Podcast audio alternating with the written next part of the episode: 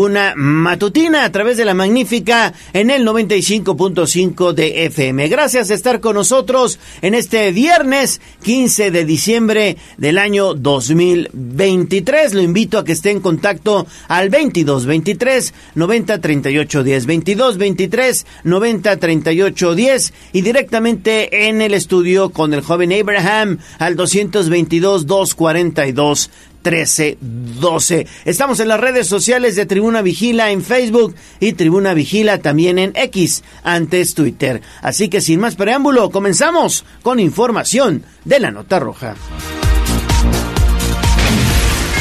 Sitio web, código rojo.mx. Y basta ya de tu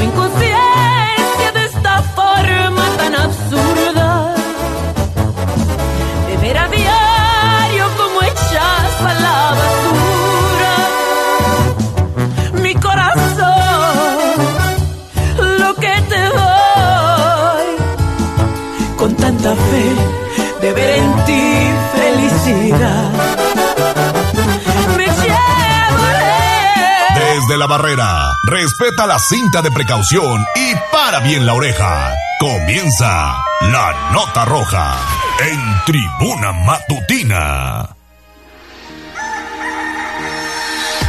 Son las 6 de la mañana con 8 minutos. Y bueno, ayer a esta misma hora le dábamos a conocer este terrible accidente que sucedió en la comunidad de Guadalupe, allá del municipio de Tochtepec, donde desafortunadamente explotó una bodega de pirotecnia. En un principio se hablaba de eh, al menos 25 personas lesionadas y tres personas que desafortunadamente fallecieron. Sin embargo, ayer subió la cifra de heridos. ¿No es así, Daniel? Te saludo con gusto. Buenos días. Hola, ¿qué tal, Gallo? Te saludo con gusto, al igual que al auditorio de Puebla, Atlixco y municipios de La Mixteca. Efectivamente, pues la explosión de pirotecnia al interior de una bodega en el municipio de Tepeyahualco dejó un total de, treci- de 32 personas lesionadas y tres más sin vida, entre ellas Gregorio Ordaz, trompetista del grupo musical eh, Jorge Domínguez y su supergrupo y su grupo Superclass. De acuerdo con los primeros reportes en la comunidad de Guadalupe Sarabia, perteneciente al referido municipio, se estaba llevando a cabo eh, la quema de un torito. Sin embargo, las chispas alcanzaron la pirotecnia que estaba almacenada en una bodega y que estaba destinada a ser ocupada en las fiestas patronales. La explosión eh, provocada por las chispas dejó el saldo de 32 lesionados, de los cuales 23 fueron ingresados al hospital de Perote, 7 en el hospital de Libres y 2 en el hospital de traumatología y ortopedia. Lamentablemente se registró el deceso de tres personas, entre ellas el mencionado músico. Ante ello, eh, bueno, pues elementos de la Coordinación General de Protección Civil, servicios médicos y ambulancias de Libres, Zaragoza, Perote y Cruz Roja le brindaron los primeros auxilios a todos los afectados. Sobre el caso, el secretario de Gobernación Javier Aquino Limón eh, proporcionó la información oficial y refrendó que el gobierno encabezado por Sergio Salomón, Salomón Céspedes Peregrina refrenda su apoyo y solidaridad con los familiares de las víctimas sobrevivientes y las que lamentablemente perdieron la vida. El reporte gallo. Es correcto, sí, desafortunadamente, pues este nuevo accidente vinculado a la pirotecnia deja, fíjense ustedes, más de tres decenas de personas lesionadas. Hay que tener mucho, mucho cuidado. Seis de la mañana con once minutos. Seguimos contigo y de la zona de Tepeyahualco nos vamos para la región de Tochtepec, donde detuvieron a un individuo aparentemente vinculado a la venta de droga, Daniel. Así es, Gallo, el Ministerio Público de la Fiscalía General de la República obtuvo de un juez sentencia condenatoria contra Víctor por el delito de, eh, bueno, por delito contra la salud en la modalidad de posesión de clorhidrato de metanfetamina con fines de eh, comercio. Según consta en la carpeta de investigación, el imputado fue detenido durante un cateo realizado en la calle 4 Norte, en la Junta Auxiliar de San Martín Caltenco, en el municipio de Tochtepec, donde se encontraba con varias personas. Se le aseguraron 20 sobres con 3 gramos de 494 miligramos de clorhidrato de metanfetamina. Por estos hechos fue puesto a disposición del Ministerio Público Federal, quien al continuar con el proceso obtuvo datos de prueba suficientes, por lo que propuso a Víctor la terminación anticipada, lo que aceptó y se llevó a cabo un procedimiento abreviado en el que se le condenó a tres años nueve meses de prisión, así como una multa de siete mil doscientos dieciséis pesos con cincuenta centavos. El reporte gallo. Oye Daniel, y regresando a Puebla capital, a ver cómo está esta situación que localizaron el cadáver de una persona al sur de esta ciudad. Es correcto, Gallo, un hecho realmente lamentable, pues un varón fue localizado sin vida y con los genitales cercenados al interior de un domicilio en conjunto del cobre en el sur de la ciudad de Puebla. Cabe destacar que el macabro hallazgo se realizó el pasado lunes pero fue dado a conocer hasta este jueves 14 de diciembre. De acuerdo con los primeros reportes, ciudadanos eh, reportaron a las autoridades sobre la presencia de un hombre con profuso sangrado dentro de una vivienda en la referida colonia, por lo que al sitio se trasladaron elementos policíacos quienes acordonaron el área luego de que corroboraron la veracidad del reporte. Posteriormente, personal de la Fiscalía General del Estado llegó y se encargó de realizar las diligencias de levantamiento del cuerpo y del sujeto de aproximadamente 35 años de edad, el cual había sido mutilado en la zona genital y mostraba múltiples golpes en su cuerpo. Luego de ello, el cadáver fue ingresado al servicio médico forense, donde se espera que sea reclamado por familiares. Ahora, pues es necesario mencionar que vecinos de la zona indicaron a las autoridades que el occiso solía discutir constantemente por lo que no se descarta un, un crimen pasional perpetrado por su pareja. Sin embargo, será la Fiscalía la que determine si es correcta o no dicha hipótesis. El reporte gallo. Sí, sobre todo por eh, lo que sucedió, ¿no? Con el tema de los genitales por ahí. Bueno, pues no se descarta este móvil de un crimen pasional. Y dejamos el sur, nos regresamos para el centro histórico de esta misma Puebla capital, donde la Fiscalía General del Estado llevó a cabo un cateo. ¿Y eso por qué, Daniel? Yo, David Becerra, y es que tensión, caos y desconcierto se vivió la tarde de este jueves en el corazón de la ciudad. Y es que agentes de la Fiscalía General del Estado del área de, de la trata de personas justamente se disponían a realizar un operativo en la calle 12 Poniente entre 5 de mayo y 3 Norte en respuesta a denuncias anónimas que reportaban que en dicho lugar se realizaban actos de explotación sexual gallo. Sin embargo, los ánimos comenzaron a calentarse al momento en que un grupo defensor de las sexoservidoras se hizo presente en el lugar exigiendo documentación que avalara el operativo al no contar que los agentes Gallo con documentación adecuada y comenzar a generar pues conato de bronca, se solicitó apoyo de granaderos de la Secretaría de Seguridad Ciudadana, quienes llegaron al lugar para evitar una mayor confrontación. Luego de esto, la autoridad policial decidió retirarse del sitio sin éxito en la operación. Horas más tarde, Gallo, un grupo de personas defensoras de los derechos de las sexoservidoras se hicieron presentes ahora en las oficinas de la Comisión de los Derechos Humanos para denunciar exceso de fuerza y agresiones durante la redada previa. Hasta ahora, pues no se ha emitido ningún comunicado oficial por parte de las dependencias. Gallo, así el caos que se vivió ayer en la 12 Poniente entre calle 5 de Mayo y 3 Norte. La información.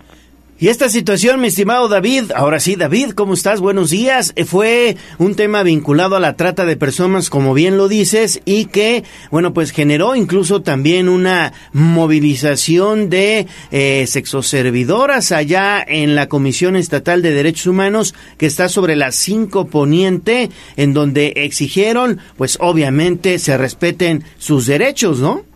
Así es, Gallo, justamente fue lo que sucedió. Y es que también lo que se comentaba, que el operativo respondió a denuncias anónimas por parte de, pues, justamente eh, denunciaban que eh, se estaba generando trata, eh, pues, de manera forzada, Gallo. Sin embargo, pues ya después se salió a las mismas servidoras pues fueron a las oficinas de la Comisión de los Derechos Humanos. Entonces, bueno, ya habrá que aclarar el asunto más adelante acerca de este caso, Gallo. Perfecto, David, muchísimas gracias. Seis de la mañana con dieciséis minutos. Ahora sí regresamos con Daniel Jacome. Ale, buen día. ¿Cómo estás, Gallo? Oye, y este tema que tocaba David, la verdad es que no es cosa menor, mucho ojo. Fíjate que este 17 de diciembre está marcado en el calendario como el Día Internacional para poner fin a la violencia contra las trabajadoras sexuales, muchas de ellas laborando en contra de su voluntad, lo que conocemos como trata de personas. Está incorrecto decir trata de blancas, eso es importante también recalcarlo. Ahora sí te saludo con mucho gusto, Dani, porque procesaron a Guillermo por intentar matar a un menor de edad. ¿Dónde ocurrieron estos hechos? Es correcto, Ale, ¿qué tal? Te saludo con gusto. Y bueno, pues por el delito de homicidio calificado en grado de tentativa, la Fiscalía General del Estado de Puebla logró obtener la vinculación a proceso de Guillermo. De acuerdo con la investigación, el 16 de noviembre de 2023, en el Infonavit Amalucan de la ciudad de Puebla, una niña de siete años de edad fue interceptada por un hombre desconocido, quien la tomó del cuello eh, con ambas manos con la intención de privarla de la vida. Al percatarse de lo ocurrido, la madre de la afectada acudió a su auxilio, mientras que Guillermo fue detenido y puesto a disposición de la autoridad ministerial. Con la exposición de datos de prueba, el 18 de noviembre, la Fiscalía consiguió que el juez de control vinculara a proceso al imputado con la medida cautelar de prisión preventiva justificada. El reporte. Bueno, gracias, gracias Daniel. Así estamos iniciando Tribuna Matutina. Son las 6 de la mañana con 18 minutos. Vamos a hacer una pausa. Regresamos ya con todo, con todo el bloque del informe del gobernador Sergio Salomón Céspedes Peregrina. Volvemos. Vamos a un corte comercial y regresamos en menos de lo que canta un gallo. Esta es la magnífica, la patrona de la radio.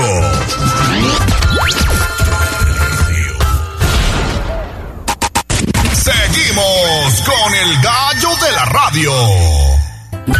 Instagram, Tribuna Noticias.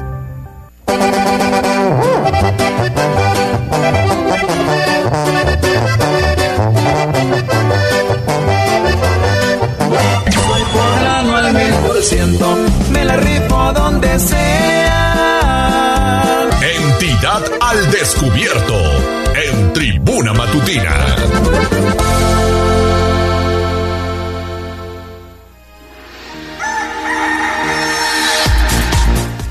De vuelta en Tribuna Matutina, son las 6 de la mañana con 23 minutos. Vámonos a escuchar detalles en torno al primer informe de actividades del gobernador Sergio Salomón Céspedes Peregrina.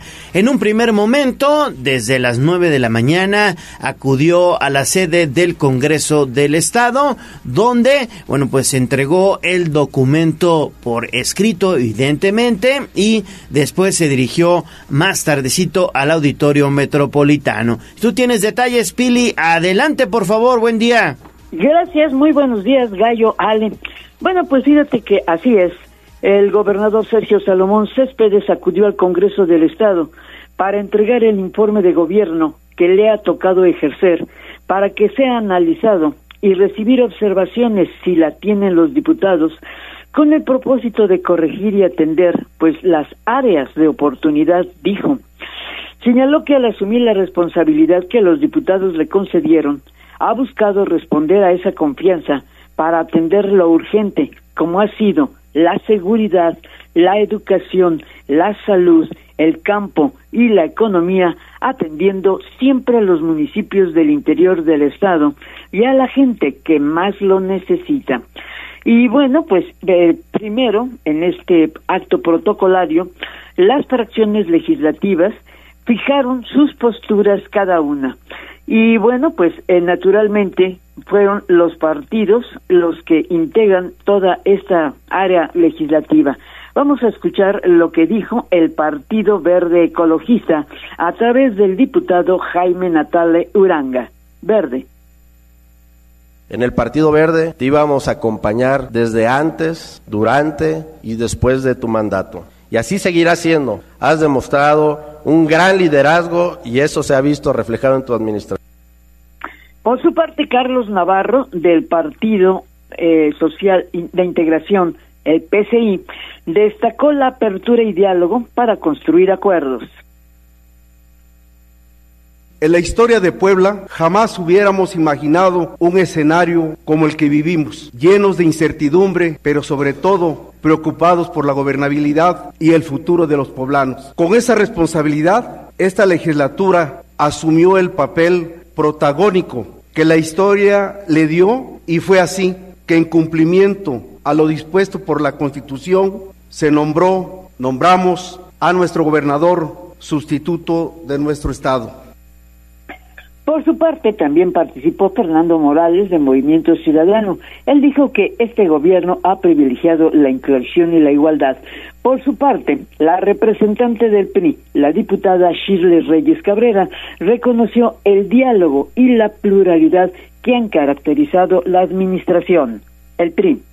Sin embargo, como voz crítica y constructiva, el PRI se posiciona para señalar no solo lo que se ha logrado, sino también lo que aún está pendiente por hacer. Porque los problemas importantes no se reducen a la simpleza de una afirmación o una negación. Por su parte, la representante del Partido Acción Nacional, Carla Rodríguez Palacios, expuso que la administración, sí, ha sido sensible y conciliador, pero lamenta que haya heredado la pérdida de recursos del Banco Hacendo, así como del pago Hacienda. Esto dijo. Y a la fecha no hay responsables por el daño económico ocasionado en el Estado. Solo hubo renuncias obligadas, pero sin castigar a ninguno. Lo mismo sucedió con la obligación financiera, que por omisiones o errores administrativos de otros, su gobierno tuvo que pagar al SAT alrededor de 2.700 millones de pesos, prácticamente perdidos para Puebla, y a la fecha tampoco hay responsables. Y bueno, esa fue, pues digamos, la, la exigencia mayor. También participó eh, la diputada Azucena Rosas de Morena. A ella destacó los avances en materia de seguridad, el fortalecimiento del campo, la educación, la diversidad cultural, la transparencia y el combate a la corrupción. Finalmente, el gobernador, que llevó su documento en mano, pues le entregó al diputado de la mesa directiva y en nombre de todos les dijo esto a los diputados. En el gobierno del Estado hemos realizado un gasto de inversión responsable e histórico en el campo, la educación, la salud, el combate a la pobreza y a la desigualdad, el medio ambiente, la economía, la asistencia social e invocación e innovación, la cultura, el turismo, la capacitación y tecnología para empresas, la movilidad, la gobernabilidad y por supuesto como prioridad la seguridad y la paz de las familias poblanas. El gobernador agradeció la confianza legislativa, aseguró que seguirá dando respuesta a las áreas que sean necesario, está dispuesto a atender las observaciones que puedan hacerle la administración y corregir y enmendar lo que se tenga que hacer. Ese fue el acto protocolario en el Congreso, Gallo. Y vamos luego, bueno, pues al auditorio metropolitano.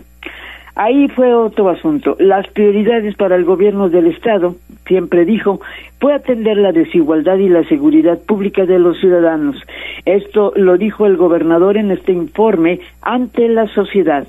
Todos en unidad dijo para que Puebla ningún interés mezquino separe a la sociedad y señaló que ningún interés político tampoco la divida. En Puebla dijo no se pelea. Y bueno, en el contenido, pues de este informe en el auditorio metropolitano, ante más de mil invitados, eh, pues reiteró también que uno de los temas fundamentales ha sido atender la seguridad ciudadana. Lo dijo así. Como resultado global, la tasa de incidencia delictiva en el Estado se posicionó en, en el lugar 21, ¿eh? a nivel nacional cuatro lugares por debajo de la media, según cifras oficiales. Este plan no solo implicó acciones de parte de nuestras fuerzas de seguridad, sino de nosotros como, como autoridad para corresponder al esfuerzo y riesgo que corren nuestros elementos al combatir el crimen. Por eso, para fortalecer la Secretaría de Seguridad Pública, se otorgó un, se otorgó un aumento de 10% al salario base y 12% al concepto de compensación a 7.551 elementos policiales con una inversión de más de 192 millones de pesos. La meta es seguir mejorando de manera consistente las condiciones salariales de nuestros elementos. A todas y a todos, gracias por cuidar de nuestras familias. Y bueno, además de destacar la amplia labor de seguridad, no solamente en la capital, sino en los municipios, agradeció también ahora el apoyo de la Secretaría de la Defensa Nacional, de la Marina y de la Guardia Nacional, que están en Puebla para reforzar esta seguridad porque es el reclamo de los poblanos. Con la asistencia de la Secretaría de Seguridad Ciudadana, Rosa Isela Rodríguez, que trajo la representación del presidente Andrés Manuel López Obrador. Estuvieron también presentes los gobernadores del estado de Hidalgo, Julio Menchaca, y de Tabasco, Carlos Manuel Merino, así como representantes de los gobiernos de Tlaxcala y de los estados vecinos. Bueno, estuvieron además pues otros personajes de la política. El gobernador en su eh, en su discurso también señaló que se consolida, pues, como un Estado que ha procurado atender fundamentalmente pues a la gente que más lo necesita y por eso su recorrido en los municipios. En conjunto, eh, bueno, pues también el área de, eh, sobre todo, de inversión hacia, hacia las industrias, bueno, pues permitió que la promoción internacional haya logrado precisamente instalar en Puebla 3.469 millones de pesos.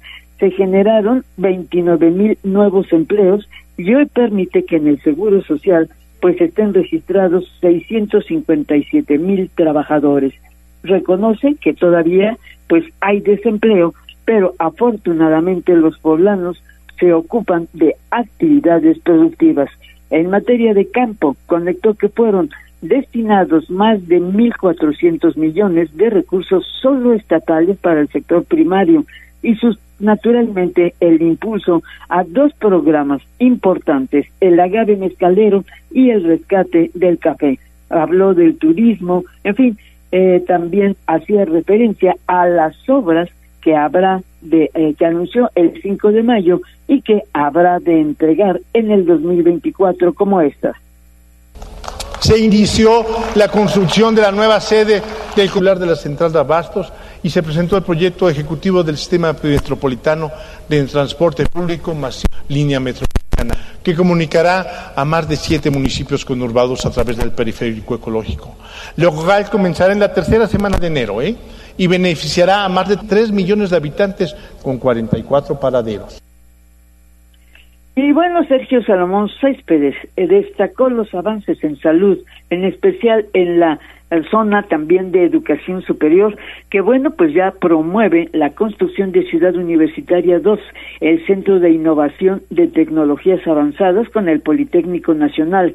Y bueno, pues reconoció todo el trabajo que realiza con el sector magisterial, pues para que los maestros estén bien, sobre todo los de educación básica, y a los que dio respuesta de sus exigencias salariales. Y de esta manera se cumplió también con lo que prometió el presidente de la República.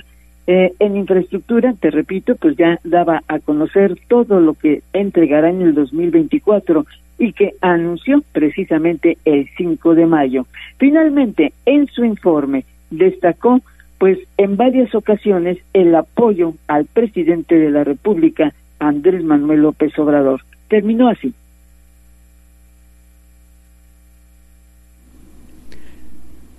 Pili, sigue con tu nota, por favor. Tuvo un problema la computadora.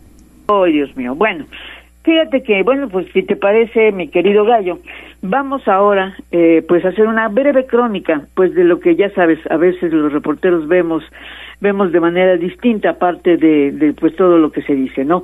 En el auditorio metropolitano, desde las 10 de la mañana, era un hervidero de invitados al informe. De parte del gobierno federal, el presidente mandó, como decía yo, a la secretaria de Seguridad Ciudadana, Rosa Isela Rodríguez. De gobernadores vecinos solo estuvieron los de Hidalgo, Julio Ramón Menchaca, y de Tabasco, Carlos Manuel Merino, así como pues representantes de Yucatán, Morelos y de nuestra vecina Tlaxcala.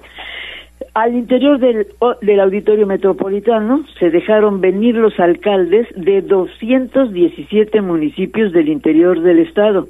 Algunos trajeron hasta sus regidores. Llegaron empresarios encabezados por Héctor Sánchez del Consejo Coordinador Empresarial, pero hubo otros, otros más. También estuvieron el arzobispo Víctor Sánchez Espinosa y un buen grupo de sacerdotes de parroquias de Tepeaca a Catzingo y de otros pueblos aledaños. Fíjate que en este informe vimos hasta ciudadanos judíos que pues eran muy notables por su vestimenta ortodoxa y, sus barbas y sus caireles. Llamó la atención pues la presencia de estos ciudadanos. Maestros de los sindicatos 23 y 51 hicieron una buena porra. Los rectores del consorcio universitario, Emilio José Baños Ardavín de UPAEP, eh, así como José Mata de la Náhuac, Ernesto Patrón de la Ibero, de la Madero César Romero, el director del Politécnico Nacional Arturo Reyes Sandoval y claro, la rectora de la Universidad Autónoma de Puebla Lilia Cedillo no tenemos, no sigue nuestra computadora mal, ¿verdad? Así es, Pili. Sí, sí, ah, sí, todavía la están reiniciando. Bueno, entonces seguimos. Es que teníamos ahí unos audios de reacción. Pero bueno, también estuvieron los colectivos. Lo mismo de la defensa de los derechos humanos que de las personas desaparecidas. Estos colectivos que han sido pues férreos, duros, ahí estuvieron. La clase política, a la cabeza de Morena, el senador Alejandro Armenta, Olga Romero Crespo, pero también estuvieron del PRI, del PRD, del PAN, de Fuerza por México, del PCI, los líderes y también diputados federales y locales. Los exgobernadores que acudieron, Melquiades Morales, Antonio Gali y Guillermo Pacheco Pulido. Melquiades y Pacheco Pulido se mantuvieron discretos en sus butacas, no así Tony Gali, que aprovechó para placearse en primera y segunda fila dando abrazos y creo que hasta autógrafos. A las doce, cuando entró el gobernador al recinto de la mano de doña Gaby Bonilla, como torero, el gobernador recibió una muy buena ovación y cuando terminó los aplausos fueron de todos lados. Noventa minutos de un año de trabajo. Esta vez los asistentes no tuvieron ocasión de dormirse o de pestañear. Los materiales de video y de fotos que animaron, tanto como las porras. No hubo salutación como antes estilaba, pero sin duda ayer fue el día del gobernador y la gente salió, en términos generales, con un buen sabor de boca y como dice el clásico gallo, lástima Margarito que solo sea gobernador por otro año. Ese es parte de nuestra crónica, Gallo. Exactamente, Pili, sí, lástima, lástima que, eh, bueno, pues pronto acabará esta administración, ya el próximo año estaremos platicando eh, pues del proceso electoral que está en marcha para eh, pues obviamente definir al próximo mandatario estatal de cualquier manera bien lo mencionas fue el gobernador en varias veces ovacionado, eh, en varias ocasiones, tanto los maestros como los médicos, las enfermeras que también fueron invitadas de la Secretaría de Salud, en fin, los asistentes, se coreaba el gobernador, gobernador, ¿va? Sí, sí, desde la entrada, ¿no? Te digo, desde que entró, poquito después de las 12, bueno, no, además entró por la puerta principal, como dicen, no entró por la puerta de atrás, sino entró por la puerta principal de la mano de doña Gaby y bueno, te digo que la ovación parecía torero, ¿no? Y todo el mundo le decía exacto, gobernador, gobernador. Yo creo que en muchos años no habíamos tenido pues eh, eso, un informe muy concurrido y sobre todo que te digo, en ocasiones tú veías que la gente se dormía, ¿no? Se echaba sus pestañitas ahí y bueno, era el deleite de fotógrafos que siempre pues pescaba al que se estaba durmiendo. Ayer no hubo ocasión, fíjate que presentó un muy buen trabajo, un material excelente que hizo SICOM, que, que bueno, pues presentó fotos, de, en fin, imágenes de todo lo que se ha realizado en el año. Y esto, bueno, pues permitió estar a todo el mundo atento pues a todo lo que a lo que informó el gobernador en materia de seguridad, de salud, de campo, en fin, todos los todos los renglones que, que se presentaron, pues permitió eso que los 90 minutos fueran pues rápido. Y fíjense que hay dos personajes que ayer reaparecieron públicamente. El exgobernador Tony Gali Fayad y también el rector de la UDLAP, Luis Ernesto Derbez. Ah, sí, Luis Ernesto Derbez, cierto. Tony Gali, te digo, decía yo, se placeó en primera y segunda fila, pues dando abrazos y yo diría hasta autógrafos, ¿no? Él fue fue muy, eh, se vio mucho, ¿no? Se vio mucho, mientras que Melquiades y Pacheco, se, Pacheco Pulido, se, se sentaron en sus butaquitas, ¿no? Y estaban muy discretos, como, como siempre fueron, ¿no? Pero Tony no, Tony reapareció y bueno, estuvo muy, muy, muy saludado. Y efectivamente, en el grupo de los rectores, que estuvieron todos los que integran el consorcio, pues ahí estuvieron y efectivamente reapareció Luis Ernesto Derbez, que desde su regreso ha permanecido pues también de manera discreta. Pues ahí está entonces la crónica de Se respira un ambiente de cordialidad. Lo que se vivió ayer en el Congreso, la verdad es que es de llamar la atención. Unidad entre todas las fuerzas políticas, resaltando la buena labor que ha tenido el gobernador Sergio Salomón. Y también me quedo, eh, Pili, con este video donde al final su esposa, la señora Gaby, pues hace un da un mensaje, ¿no? De siempre la familia ha estado con él, apoyándolo y sobre todo en este momento que tiene la responsabilidad de llevar las riendas del Muy valioso, ¿eh? Sí, fíjate que te digo, fue un material que hasta él se quedó sorprendido porque yo creo que no lo había visto, no lo sé, fue una sorpresa. Este material al final, que también es un resumen muy breve, pues de lo realizado en el sistema DIF y que mira, también se ha hecho bastante, sobre todo para las personas discapacitadas, ¿no? A las que se les ha entregado, pues lo mismo, eh, una, eh, un material para la sordera, eh, muletas, en fin, todo lo que, lo que una, una persona discapacitada requiere. Ha habido varios eventos y bueno, mira, doña Gaby Bonilla ha sido muy discreta, pero muy trabajadora. Y por eso el gobernador pues siempre hace referencia, reconocimiento pues a su compañera de vida. Sí, sí, sí, la verdad es que ha hecho también muy, muy buen trabajo desde el sistema estatal DIF con estas casas de, asistencia y sobre todo con el apoyo a las personas con discapacidad, el apoyo incluso masivo a las personas con discapacidad, ¿eh? Sí, y, sobre todo porque, mira, eh, por ejemplo, en el interior del Estado se ha trabajado mucho, porque antes te acordarás que solamente en el CRE de aquí de Puebla, pues tenían que traer a los pacientes, a los enfermos, a sus terapias aquí hasta Puebla. Esta, este CRI se encuentra allá, eh, pues en el sur de la ciudad, ¿no? Allá por el Batán. Entonces, eh, lo que ha procurado el gobierno del estado es establecer en el interior del estado, pues centros de rehabilitación y llevar hasta allá, pues no solamente los equipos, sino también, pues parte de las prótesis que requieren los, sobre todo para atender a los menores de edad con discapacidad. Y bueno, pues el CRI ha sido también otro gran aliado del sistema estatal DIF. Bueno, pues ya estaremos eh, platicando más adelante con el gobernador en torno a estos temas, ¿no? Sí, y sobre todo lo de las obras, que también eso es relevante. El 2024 iniciará ya el Ruta, como bien lo había dicho Pili en su información, y bueno, tenemos Ciudad Universitaria 2, que también va a cambiar la vida de un número importante de estudiantes. Exactamente. Gracias, Pili. Adiós, ojalá y platiquen todo esto porque de verdad es eh, las obras son así el gran reto, ¿no? Están los distribuidores y el Congreso, este Ale, el Congreso pues que ya va muy avanzado, ¿no? Y bueno, la inversión en transporte, la vialidad de Atliscayo, en fin, hay muchas cosas que tienen que platicar con él. Muy bien, Pili, muchísimas gracias. Vamos a hacer pausa y regresamos con más. Vamos a un corte comercial y regresamos en menos de lo que canta un gallo. Esta es la magnífica, la patrona de la radio.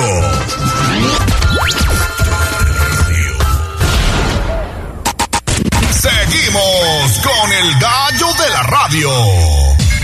Twitter, arroba tribuna vigila. Mi ciudad es la cura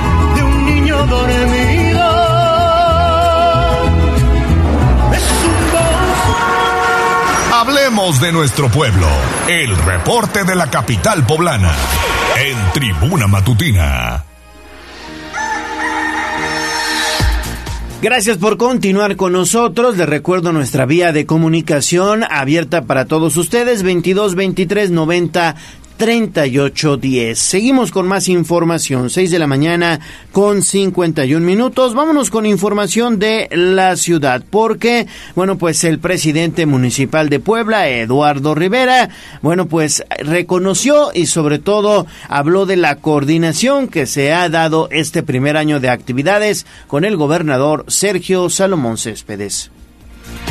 Yo lo que le reconozco al gobernador Sergio Salomón Céspedes es su actitud de reconciliación, de poder convivir más allá de los colores y las posiciones políticas, así lo manifestó el alcalde de Puebla, Eduardo Rivera Pérez, luego de que cumpliera un año al frente del gobierno estatal. En entrevista, el edil municipal puntualizó que tiene una relación de respeto y coordinación, sobre todo en temas de seguridad, en donde la Secretaría de Seguridad Ciudadana, así como la Secretaría de Seguridad Pública, mantienen estrecha comunicación para salvar guardar a las y los poblanos. Reto que tenemos quienes estamos en los gobiernos, ¿sí? Hoy en día, presidentes municipales, gobernadores y presidentes de la República, tenemos que trabajar por la unidad, unidos, ¿sí? Lo he dicho yo, coordinados. Es fundamental para afrontar cualquier reto de los grandes que tenemos en nuestro país. Dejó en claro que por mucho poder que haya, si no hay unidad, no hay fuerza, por lo que le reconoce al gobernador el trato, respeto, diálogo y la reconciliación, que son factores factores fundamentales para poder tener una sociedad con gobernabilidad. Finalmente, Rivera Pérez dio a conocer que acudirá a los eventos programados por el informe del gobernador, además de que lo felicitó de manera anticipada. Tribuna Noticias. 6 de la mañana con 53 minutos. Tenemos más información con Avi porque el presidente municipal Eduardo Rivera hizo entrega de obras en un parque allá en San, en San Aparicio, al norte de la ciudad de Puebla y adelante con el reporte. Con una inversión de más de 8.2 millones de pesos, el alcalde Eduardo Rivera Pérez realizó la entrega de obra del Parque Santuario ubicado en la Junta Auxiliar de San Sebastián de Aparicio. Esta obra forma parte de los más de 60 parques y canchas que se han intervenido en todo el municipio. Propusimos rescatar espacios públicos, hacer una ciudad de 10 y que este hermoso espacio público, que es una inversión de una cancha rehabilitada de 8.2 millones de pesos, de este parque el santuario y que va a beneficiar a miles de personas, es un parque digno para una junta auxiliar digna. En la obra se realizó la colocación de pasto sintético con tecnología que resiste altas temperaturas, rejas de acero, pintura, base hidráulica y registros pluviales. Además, se realizó la instalación de luminarias, porterías, gradas, juegos infantiles, equipo de calistenia, mesas y bancas para que los habitantes puedan disfrutar de un rato agradable en familia. Rivera Pérez mencionó que con estos trabajos reafirman el compromiso con las juntas auxiliares, pues además se realizó la aplicación del top deportivo, adoquín, rehabilitación de baños y la construcción de banquetas, así como una plantación de 128 piezas de árboles, plantas y arbustos que benefician al medio ambiente. Yo estoy, insisto, satisfecho porque ahora este público y le voy a encargar mucho todo el equipo aquí de la Junta Auxiliar, a quien pido un fuerte aplauso también mi presidente, muchas gracias también por tu generosidad, por tu trabajo y tu colaboración, pues pedirte que esta sea una herramienta para la convivencia en familia, que este sea una herramienta para que los jóvenes, los niños, los adolescentes vengan y disfruten de este espacio, ¿sí? que se alejen precisamente de la tentación de las drogas y que necesitamos rehabilitar estos espacios, pero lo más importante es ocupar. Por su parte, Antonio Iriarte, titular del Instituto Municipal del Deporte, dejó en claro que rehabilitar espacios deportivos ayuda a los jóvenes a no convertirse en delincuentes, por lo que el compromiso con la seguridad, la participación y la educación se mantiene como principal objetivo. Tribuna Noticias. Seguimos con más información, faltan cinco minutos para las 7 de la mañana. Y bueno, vamos a entrarle al tema de la pirotecnia. Es muy, muy importante, como sucede todos los años que se lleven a cabo operativos, pero en serio, para evitar su venta. Sobre todo porque lo que hemos vivido en semanas recientes es muy, muy lamentable y grave. Aquí le hemos dado cuenta, amigos Radio Escucha, de la situación que se vive con este tema de la y se han generado graves accidentes como el que sucedió, pues el más reciente allá en Tepeyahualco, donde una bodega explota y hoy estamos hablando de 32 lesionados. Pero en Puebla capital ya se preparan para estos operativos.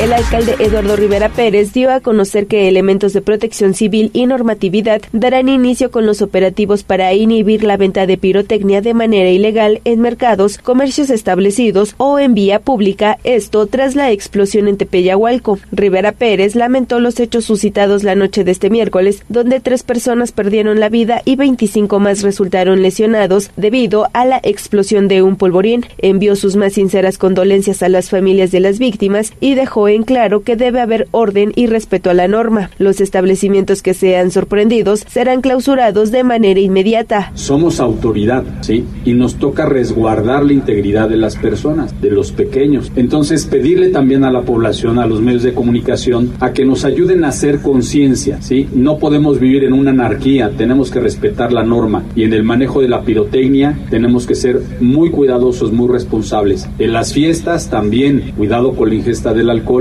porque también ocasiona accidentes y accidentes graves. En el caso del centro histórico, adelantó que debe haber orden y con respecto a los payasos que brindan su show en el Zócalo, estos deben ser retirados de la zona y ubicados en otro lugar. En el caso de los payasitos, ha sido mucho el reclamo de comensales, turistas, restauranteros que ponen las bocinas a muy alto volumen, que insultan a las personas que van caminando y lo único que pedimos es orden. Dejó en claro que se ha buscado diálogo con los payasos y recalcó que no está permitido el ambulantaje en esa zona de patrimonio histórico, por lo que el gobierno municipal está abierto al diálogo para otorgar permisos en otra zona. Tribuna Noticias.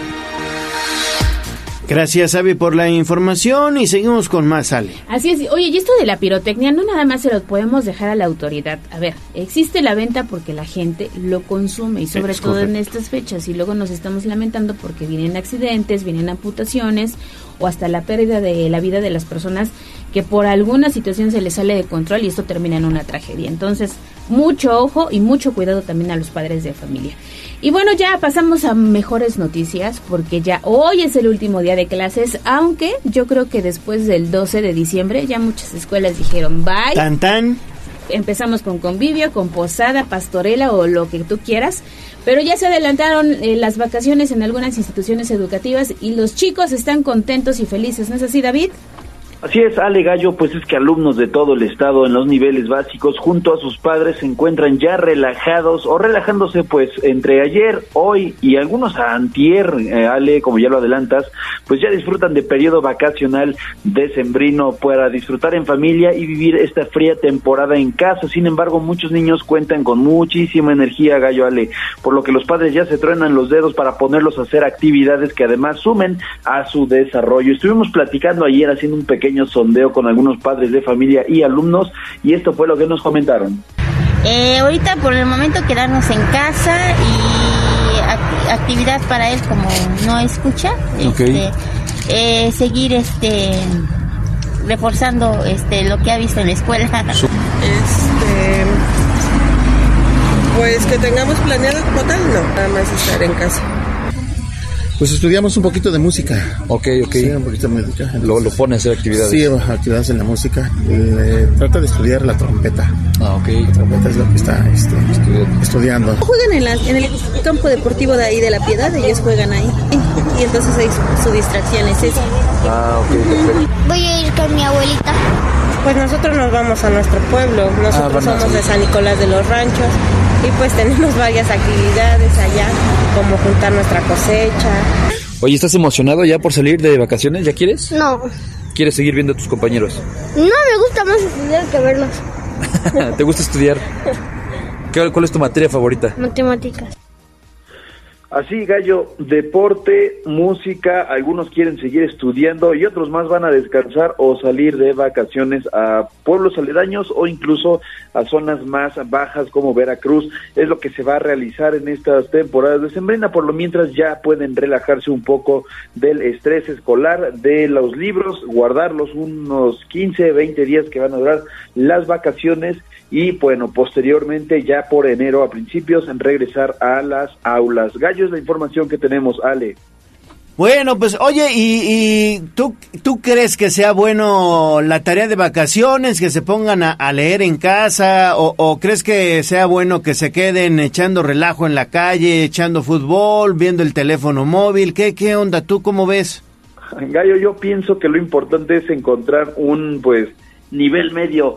Si los niños les gusta, por ejemplo, el instrumento, había uno que dice que le gusta tocar la trompeta, pues es que, que mejor, ¿no? Que ayudarlo y que su papá también es músico. Otros más iban a estar en una liga de fútbol ahí en La Piedad, pues qué mejor también para que se les vaya toda la energía y ya lleguen cansados a casa. Y otros más, otros niños decían, no, yo quiero descansar en casa, yo no quiero saber ahorita de, de, de tarea, de vacaciones, pues ya regresarán en 15 días, son 15 días en los que pueden relajar un poco la mente y bueno, pues ya en enero regresar con todo a la escuela gallo.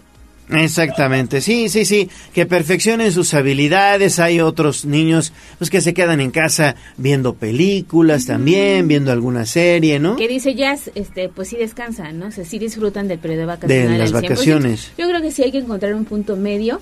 Muchos papás, incluso porque tienen que salir a trabajar, les asignan a lo mejor alguna actividad extra, ¿no? Para que, como bien lo dice David, puedan ocuparse y no nada más clavarse en el tema de la tecnología, porque hoy el celular... mira, Uy, no, no, no, no, eso de que se clavan con el teléfono móvil ya los perdiste, ¿eh, David? Ya es una nueva generación, gallo. Me tengo, tengo sobrinitos, amigos de, bueno, hijos de amigos y bueno, todos con la misma cara cuando estamos haciendo reuniones, todos clavados en el celular con la mirada y ahí se pierden, parece Oye. que es zombies tecnológico. Y quítales el celular. No, no, no, Uta. Arman una revolución, mi estimado David. No, no, no. Y son niños bebés. Estamos hablando de dos años. De dos años les quitas el teléfono. No, no, no. Ya se vuelven locos. Imagínate, imagínate más grandes. No, está cañón. Está, sí, está, está muy complicada la situación, Gallo. No saben ni leer, pero el celular ya lo manejan. Incluso en redes sociales, hace algunas semanas, se filtró un video de un niño asiático, claro, que estaba soñando, Gallo, estaba durmiendo y soñando y haciendo los ademanes como si estuviera agarrando una tablet. Ya es un hecho generacional, tal vez ya estamos en otra, pues ya somos los dinosaurios de esta Sí. generación, no entendemos, pero yo pienso que sí hay que tener un control con respecto a las pantallas, a los celulares para los niños, pues actividad física es también lo que se necesita primordialmente. Es que Así ya nacen con una nueva habilidad, el dedito. Eso Así sí, es. pero también es muy común que como papás para que deje de estar molestando y no, Ah, sí. no me digan que no, Les ahí das- está. y órale, les pones sí, el la tablet, video, exacto, la o sea, película. y luego nos quejamos, pero si nosotros somos los que propiciamos que eso suceda. Lo he visto, lo he visto Sí, mucho. no, sí se da muchísimo. Muchísimo. Antes que es, yo todavía era de las niñas que salía a jugar en la calle y no pasaba nada. Terminabas de hacer tu tarea, te ponías a jugar con los amigos y después ya darte el baño y a dormir. Exactamente. ¿No? Sí, así, así era. Muy bien, muy bien, mi estimado David. Regresamos contigo más adelante. Vamos a hacer pausa y volvemos ya con las mañanitas y la voz de los poblanos. Vamos a un corte comercial y regresamos en menos de lo que canta un gallo. Esta es la magnífica, la patrona de la radio.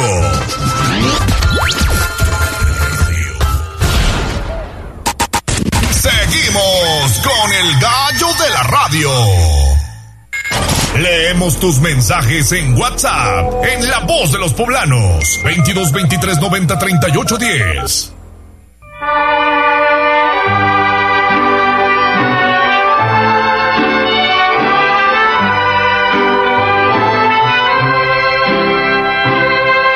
En la fresca y perfumada mañanita de tu santo, recibe mi bien amada la dulzura de mi canto. Encontrarás en tu reja un fresco ramo de flores que mi corazón te deja, chinita de mis amores.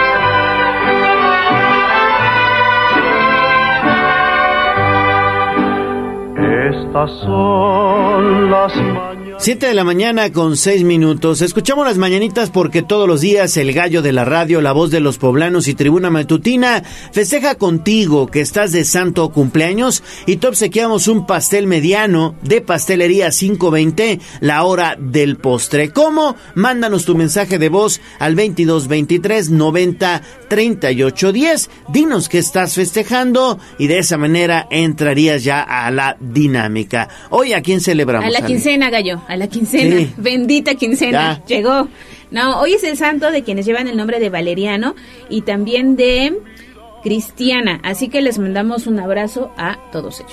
Pues un fuerte abrazo si llevas por nombre Valeriano o Cristiana y también si estás cumpliendo años, mándanos un mensaje de voz 22 23 90 38 10 y te puedes ganar este pastel mediano porque 520 además está estrenando sucursal allá en el Boulevard Norte en la Plaza Comercial Gutiérrez en la colonia Las Cuartillas donde está este centro papelero. Ahí está, eh, obviamente, también Pastelería 520, que es la tradición de una nueva generación. Para mí, los mejores pasteles de Puebla. Muchas felicidades.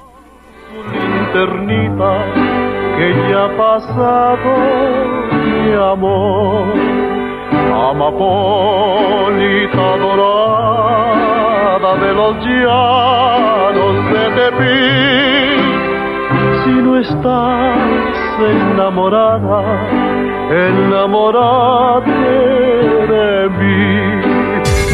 Twitter, arroba tribuna vigila.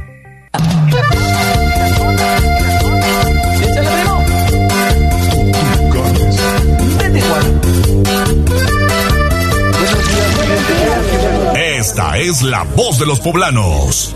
En Tribuna Matutina también te escuchamos. 7 de la mañana con 8 minutos. ¿Qué tenemos, Ale? Pues ya varios saludos de quienes nos eh, escribieron al 22 23 90 38 10, la terminación 69 13. Nos dice: Les mando esta fotografía de las vialidades en Cuautlancingo.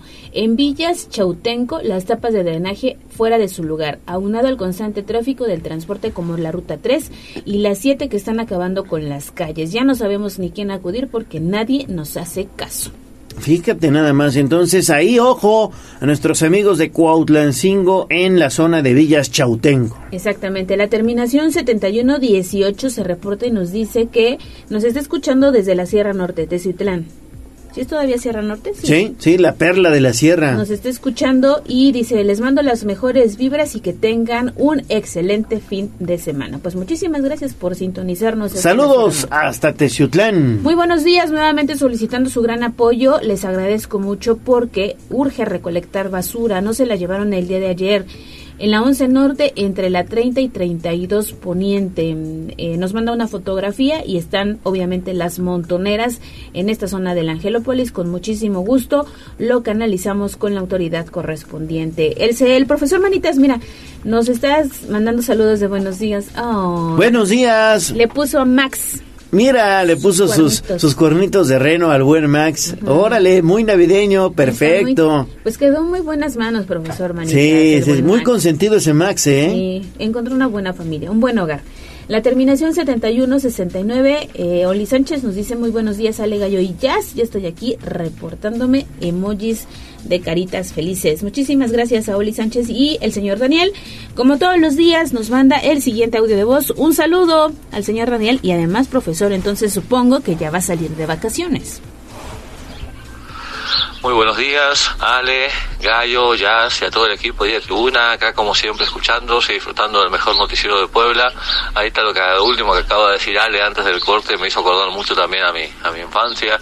Este, yo recuerdo también cuando era niño, allá en mi, querido Uruguay, podíamos jugar en la calle sin problemas hasta las 11 de la noche, andar solos en bicicleta, andábamos solos para todos lados. Es más, dejamos la, jugar fútbol en la playa, dejamos la bicicleta afuera y lo máximo podía pasar es que como salías no estuviera. Pero no estaba ahí la bici porque se la llevó un amigo tuyo a, jugar o a hacer un mandado o a ir a la tienda o algo y al rato te la regresaba, ¿no? Eso nunca lo he podido vivir yo en Puebla, mis hijos jamás lo han podido vivir. Yo llevo 24 años viviendo en Puebla y jamás lo he podido vivir. Que aquí en Puebla, este, qué, qué tristeza, ¿no? Que tenemos que estarnos cuidando desde hace tantas décadas, ¿no? Pero bueno, cosas que pasan, diría el poeta Larralde. Un abrazo enorme a todos, que tengan un magnífico día, un mejor fin de semana y Gallo, Tigres campeón, Gallo, Tigres campeón. Abrazo grande, chao. Soy del team del señor Daniel. No lo creo. Tigres. No lo creo, mi estimado señor Daniel. Ahora sí, estamos equivocados. Sí, todo está puesto para que la América levante la copa el próximo domingo en el Estadio Azteca. Y del tema de los juegos, sí, de verdad era espectacular, era bien bonito jugar en la calle. Jugabas el footbase, jugabas el básquetbol con una canasta improvisada, jugabas fútbol, sacabas las bicicletas e ibas a dar el rol con tus cuates. ¿no? Y, y, las corretizas, era padre. Sí, era, eran otros tiempos, dice Jess Guevara, hoy sales con tu bici y no regresas con la bici. No, ya valiste. sí. Pero bueno, pues era parte de nuestra infancia. Díganos ustedes cómo vivieron o cómo vivían las vacaciones. Este es de diciembre, ¿no? Que era muy común que a lo mejor papá o mamá, este arreglaran algún tour, ¿no? Para ir a visitar, no sé, la playa, algún familiar, pasada Navidad o Año Nuevo fuera de, casa, ¿no? que también era muy común. Fíjate que en la infancia a, a nosotros, digo a mis hermanos y a mí, en, esta época nos llevaban mucho a, los bosques, a la naturaleza. Es espectacular ir al bosque, el, olor de entrada de los pinos y, sobre todo ese aire fresco que respiras en esta temporada es espectacular. Íbamos al bosque, era muy, muy bonito ir a, senderismo, a caminar, en, fin, a, hacer día de campo, ¿no? Es, es padre, ¿no? Sí, eran, eran otros tiempos. Sí. Eran otros tiempos. A mí, bueno, en, en, la familia siempre, siempre que mi papá andaba de vacaciones, era ir como a ver a la Virgen de Juquila, dar gracias por el año y luego irte a la playa, ¿no? Ándale. Irte a la playa, disfrutar unos días. Eso sí, regresabas pelándote porque no te cuidabas ni del sol. Sí. ¿No? Pero pues era lo que, lo que vivíamos en casa.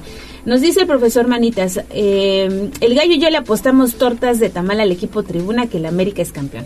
Jalo, órale, torta de tamal. Pero del mercado Zapata, ¿eh? Órale, vamos, hecho profesor Manitas. Y además le queda cerca. Sí. ¿Jalas? Es una torta de tamal. Sí, sí, sí, sí, tortas de tamal a que el América es campeón. Va. vamos con Tigres, sí. Vamos con Tigres, profesor. Vamos con el América. Pues tiene para escoger, hay de que este de costillitas, el saber Buenísimos, ¿eh? eh rajas con pollo y queso. en penales. Órale, vamos Tigres. Dos, dos. Bueno, pues ya quedó entonces, ya quedó entonces. A ver qué pasa, vamos a pagar tortas de tamales, esperamos que no.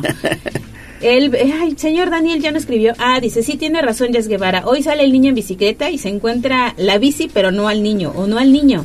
Sí, sí, sí, sí, El, señor Daniel. el señor Daniel. Sí, dice, y hoy ya es convivio y vacaciones. Ah, que también jala con la torta de tamal a favor de Tigres. Va, Ah, no, pues órale. Alguien se suma, torta de tamal, pero a favor de la América, a favor de las águilas, torta de tamal. Ahora, Mones, Tigres o América.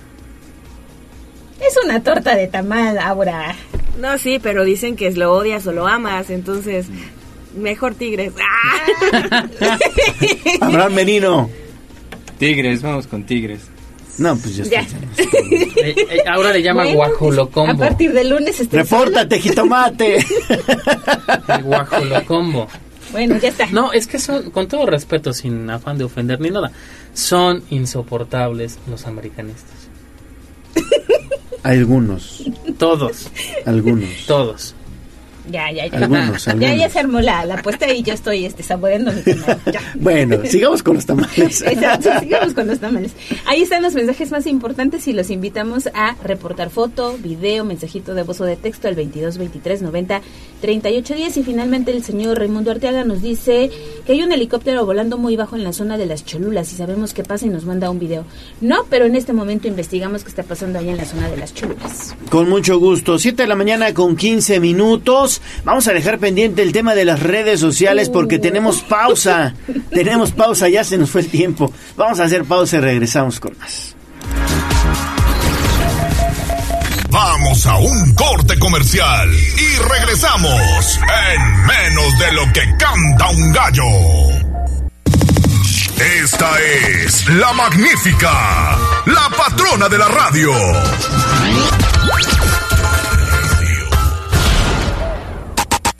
Seguimos con el gallo de la radio. Sitio web, tribunanoticias.mx.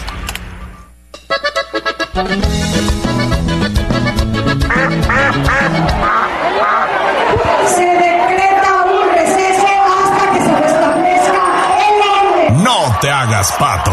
Vamos con información de la política. En Tribuna Matutina.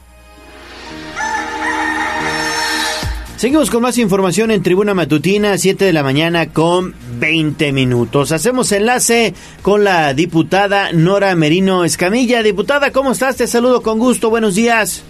Muy buenos días, muy contenta de estar con ustedes platicando esta mañanita ya de viernes. Igualmente, diputada, qué gusto saludarte como todos los viernes aquí en Tribuna Matutina.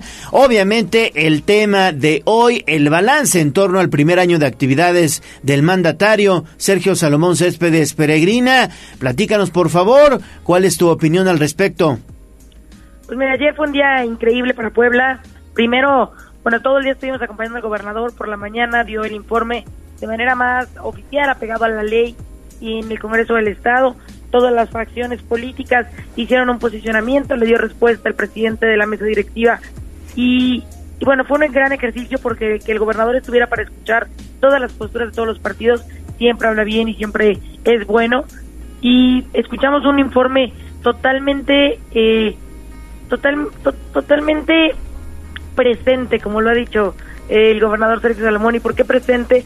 Porque, bueno, no ha habido región en el estado que no haya visitado, no ha habido municipio donde no haya estado, no hay un espacio, no hay un área de la agenda pública donde no se haya invertido en salud, en bienestar, en educación, en las y los maestros, en las y los policías. Eh, desde mi opinión ha sido un gran año para Puebla. Desde mi opinión tenemos un gran, gran, gran gobernador y Puebla cumple un año de este momento político de tranquilidad, de eh, buenas condiciones, de buen momento que, se vive en toda la entidad. Un primer año, diputada, pues que trajo también consigo varios proyectos, sobre todo de infraestructura, y ya ni qué mencionar las inversiones que también hoy hablábamos muy temprano de lo que le espera a la Benemérita Universidad Autónoma de Puebla con Ciudad Universitaria número 2, el Ruta 4 que ya también empezará a principios del 2024 y pinta muy bien el próximo año, ¿no? Claro, nada más Ciudad Universitaria 2 es un proyecto que va a detonar la economía de, eh, de, de, Puebla Capital, de la, Junta Auxiliar donde se va a construir. Además, lo más importante, 35 mil jóvenes van a tener la oportunidad de estudiar en la universidad de manera gratuita, en una de las mejores universidades del país, como es la UAP. Entonces, ese proyecto es un proyectazazazo. Eh, como dices tú, el tema de Ruta 4, también el tema de la nueva central de autobuses, eh, que ahora, pues la verdad que, que a todos nos emociona porque llevamos muchos años teniendo únicamente la CAPU, que a mucha gente, que a muchos de los que viven, que muchos de los que viven en el, en el sur, le queda lejísimos y ahora tendremos una nueva estación eh, de autobuses en el sur que va a dar un gran servicio. Eso por mencionar algunos de los proyectos, otros proyectos carreteros importantes. Yo hablo por, por mi distrito, uno de lo que más habíamos buscado, de lo que más habíamos estado insistiendo, era el distribuidor en el área de la central de abastos y también es una realidad, tenemos distribuidor, para ya están en el arranque, antes de que el siguiente año termine ya tendremos esta obra tan importante y así todas las regiones, todas tienen un algo de qué hablar, algo de qué presumir, algo que, que agradecer al trabajo coordinado con el gobierno del estado e insisto, la gobernabilidad y el buen y el, buen trato de Sergio Salomón es otra de las cosas que todas y todos agradecemos y que todos vivimos un extraordinario momento en este gobierno que él encabeza.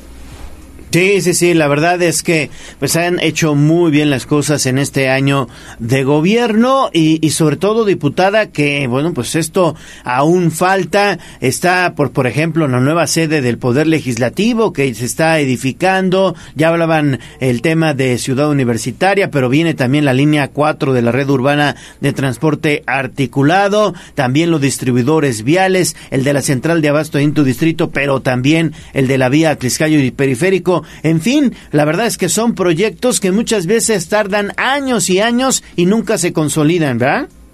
Exactamente. Muy, 20 años teníamos pidiendo el de la central de abastos, eh, el que acabas de decir, la verdad es que el tema de, la intervención de la Teliscayo también es histórico. Y bueno, hay, hay mucho de donde de qué hablar, e, insisto, en todos los rubros.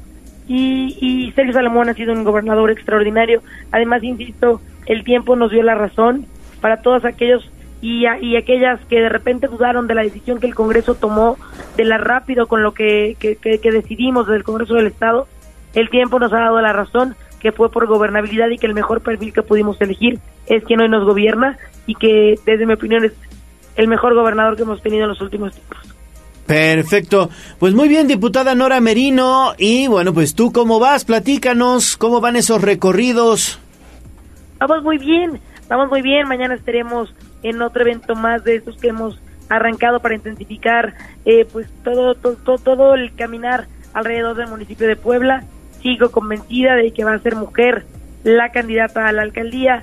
Sigo convencida que, que ya hay candidato coordinador. Tendrá que haber una mujer que coordine Puebla Capital, pero no cualquier mujer, una mujer de resultados, una mujer que tenga intención de voto, una mujer que sea competitiva y esa soy yo. Entonces, pues andamos andamos con todo, andamos muy muy ocupados. Hoy en lo legislativo tenemos el cierre de la sesión del periodo ordinario, 15 de diciembre, cierre de sesión de periodo ordinario. Hoy hay votación de leyes de ingreso de los municipios y se ve que viene una sesión, una sesión larga en el Congreso. Bueno, pues estaremos muy pendientes, diputada, y que tengas un excelente día. Te mando un abrazo, mi querido Leo, estamos eh, hablando y estamos pendientes. Con gusto, diputada, fuerte abrazo. Vámonos con información de los municipios. Sitio web, tribunanoticias.mx.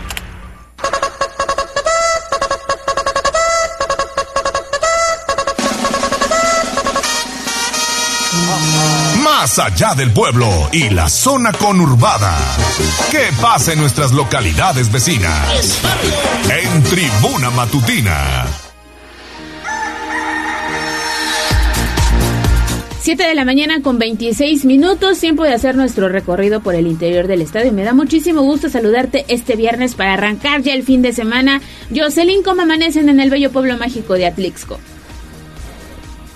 Días, envío un saludo para ti, para el auditorio, también para Gallo. Así es, ya estamos finalizando esta semana, pero sin duda la información no se termina. Y con ello también informamos que este, aquí en el municipio de Atlixco pues ya arrancan oficialmente operativos, ya que inicia esta venta decembrina, donde se venden artículos principalmente para las fiestas pues de diciembre, las cenas de Navidad y entre, pero entre eso aumenta el consumo y la venta de pirotecnia y sabemos que a veces tienen fatal, fatales desenlaces. En ese caso, pues en Atlixco, a través de Protección Civil Municipal, Industria y Comercio, también Seguridad Pública, van a realizar estos recorridos y operativos principalmente en mercados y la periferia de Villa Iluminada, que ahorita continúa ya que son los puntos donde más se ha detectado la comercialización de estos artificios pirotécnicos.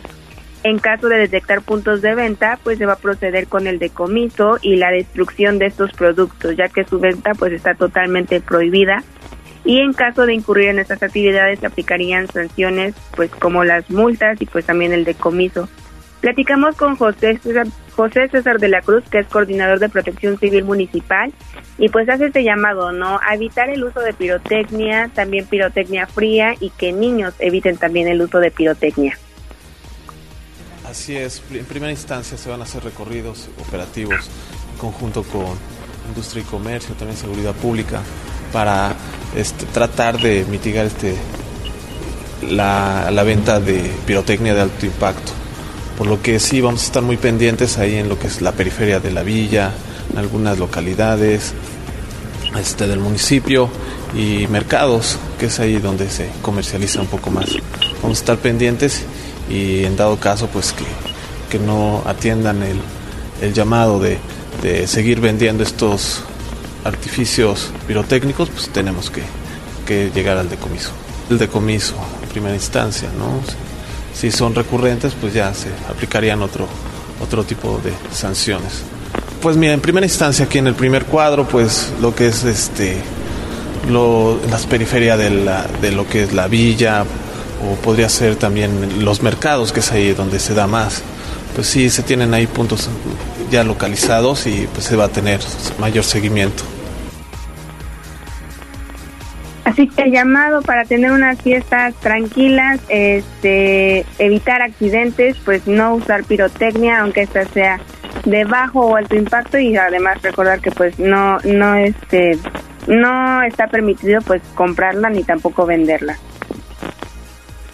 Muy bien, muy bien, Jocelyn. Es justamente lo que platicábamos hace unos momentos. Hay que tener mucho, mucho cuidado con la pirotecnia. ¿En dónde te leemos, Jocelyn?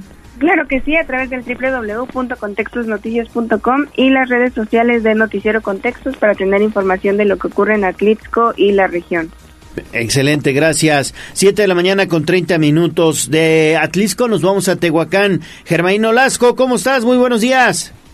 Leo, Ale, equipo de tribuna y por supuesto auditorio, excelente día para detallar lo que ha ocurrido en las últimas horas y es que a través del área de prevención del delito del municipio hay eh, una eh, campaña que se ha reforzado sobre todo y se hará en los próximos días de manera insistente para que los ciudadanos no corren el riesgo al acudir a centros bancarios. Si requieren hacer movimientos bancarios en efectivo, si desean acompañamiento policiaco, hay un dispositivo de seguridad eh, permanente que la autoridad informa, pueden llamar y brindar el protocolo de seguridad tan solo con que lo soliciten a la línea de emergencia 911 para detallar, por supuesto, qué es lo que procederá y una patrulla municipal brindará la seguridad al trayecto, al banco o al lugar donde sea seguro una vez que salgan del centro bancario.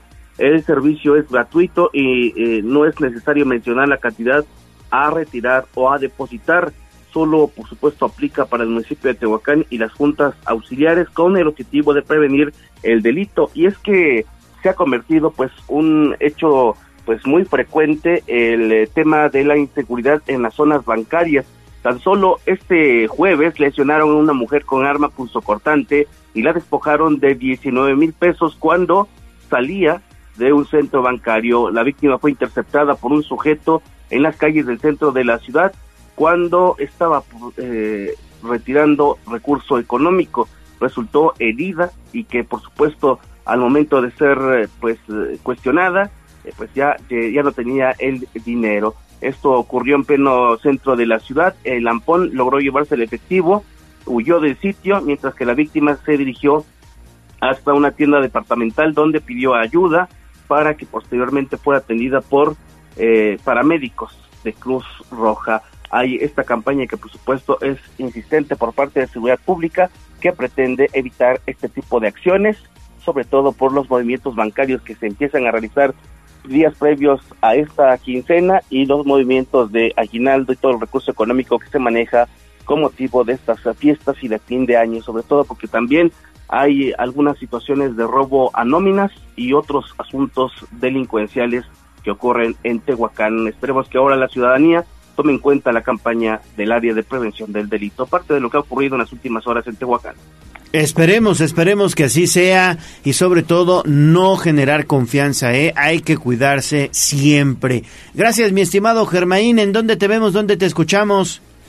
Claro que sí, este Leo, eh, nada más para complementar lo que ha ocurrido con esta campaña permanente de seguridad pública es que a veces la ciudadanía no confía en las autoridades policiales Sí, sí, sí, eso pasa en todos lados, ¿eh? Eso pasa en todos lados. Sin embargo, bueno, pues no tienes de otra, ¿eh? No tienes de otra.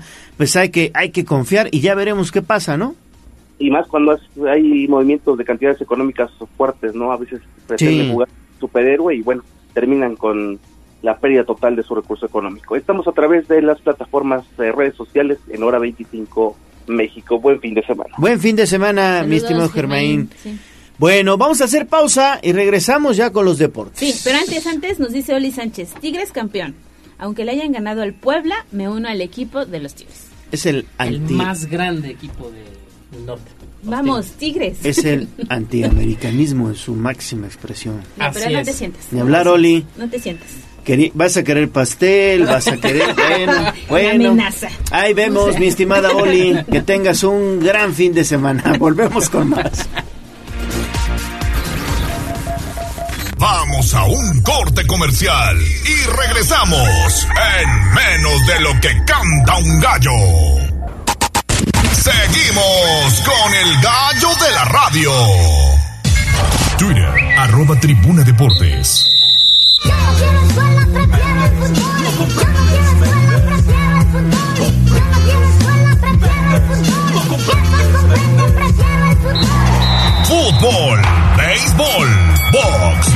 Lucha libre, automovilismo y todo el mundo del deporte con Ernesto Romero, Mario Montero y José Luis Sánchez Solá, el Chelis. Play Ball en Tribuna Deportes. Fútbol. 7 de la mañana con 38 minutos, ya estamos en la información deportiva, es un gusto saludar. Ernesto Romero, ¿cómo estás? ¿Qué tal, Gallo? Muy buenos días, buenos días a todo el auditorio.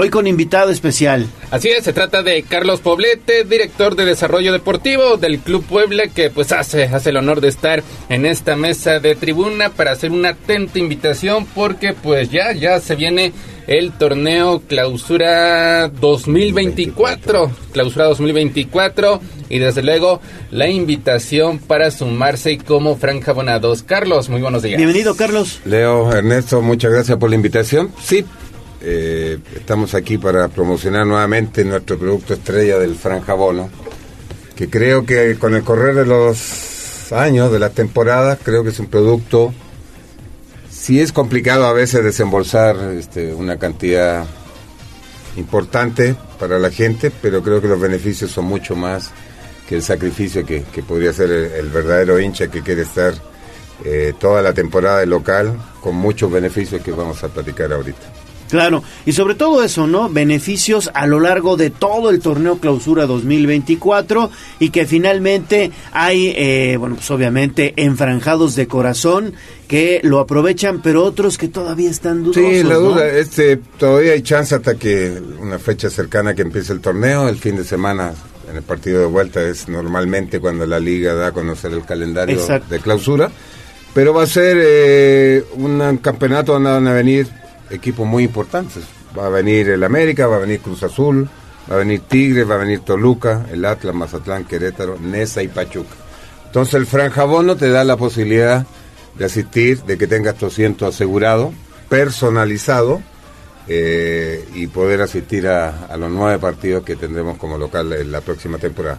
No te da el acceso en caso, primero Dios, que nuevamente logremos pasar la liguilla, pero sí te da la posibilidad de tener las preventas, que es donde la gente al final se da golpes de pecho, me dicen no compré el franjabono, este, normalmente se agotan los partidos de liguilla muy rápido los boletos, y el tener el franjabono te da esa posibilidad de tener eh, chance en la preventa de adquirir tus boletos para, para los partidos de liguilla. Platícanos un poco acerca de los costos de las distintas localidades, porque pues hay franjabonos para todo tipo de bolsillos. Bueno, los costos yo preferiría decirles, no me los sé todos de memoria, pero que eh, asistan con las niñas que tenemos ahí en el WhatsApp al 22 25 78 66 22 o en las plataformas de nuestra aplicación que es boletomóvil.com. Ahí está toda la lista de precios. Indudablemente si tú eh, adquieres el franjabono históricamente, no sé, 30, 40% menos al final de que se lo comparas este, pero, partido a partido. Pero el franjabono es para todas las localidades. Para todas las localidades. Por supuesto, las que estén habilitadas, porque hay partidos donde no hemos habilitado ciertas ciertas rampas, pero todas las eh, localidades que estén habilitadas, el franjabono está en todas ellas. ¿Y, ¿Y, los métodos de pago, efectivo, tarjeta? Eh, todos, efectivo, tarjeta, con plazo. Eh, sí. ¿No? de tres, seis meses. Y aparte los franjabonados tienen muchas ventajas en descuentos en las compras de artículos del club, eh, mediante dinámicas en todos los partidos que tenemos de local. Hay un sorteo donde la gente puede bajar cuando nosotros llegamos en el camión al, estadio. En el túnel hacia ah, los vestidores están ahí, ellos están presentes en el calentamiento previo del juego en actividades, eh, asistir a los entrenamientos, entrenamientos cerrados, también hemos invitado a los fracabonados para que nos acompañen antes de un juego. O sea, hay un montón de cosas extras de lo que implica lo económico, el ahorro que, que puede tener con el franjabono. Esperamos llegar eh, más de los 4.000 que tuvimos en el, en el torneo anterior.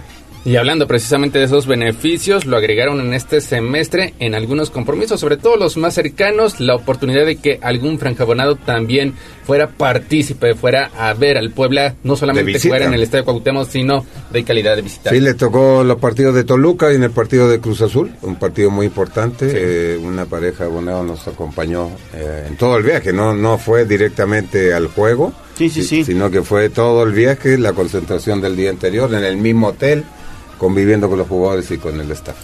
Hay que aprovecharlo. No, aprovechar la verdad. Estamos en una época donde nos ponemos todos muy dadivosos, es una época de gasto, pero yo creo que la inversión eh, beneficio eh, es muy buena para toda la gente. Así que los invitamos. Sí, y sobre todo, ¿sabes qué? Que el equipo ha hecho bien las cosas. El equipo uh, con, con el profe Carvajal levantó, levantó mucho el compromiso, el sistema de juego. Eh, obviamente llegaron a la liguilla de manera directa, nada que el play-in, play-out, no sé cómo le llamen. play-in. Sí, sí, sí.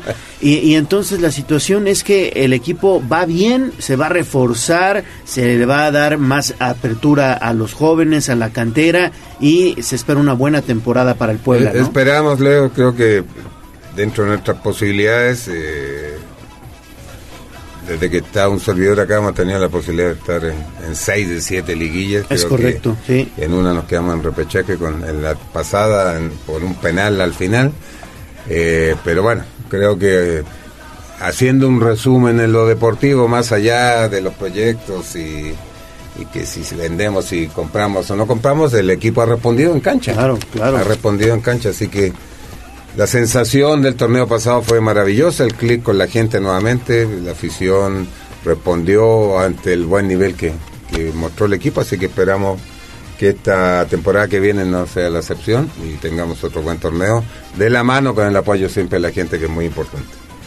Y precisamente, ¿cómo, cómo calificas este 2023? Un año tal vez de montañas rusas. Eh, de montaña rusa empezaron, pues, llegaron a tocar fondo de la tabla general. Vino el cambio de técnico y de manera increíble el pueblo resurgió. Yo creo que el mejor cierre de temporada de todos los torneos cortos.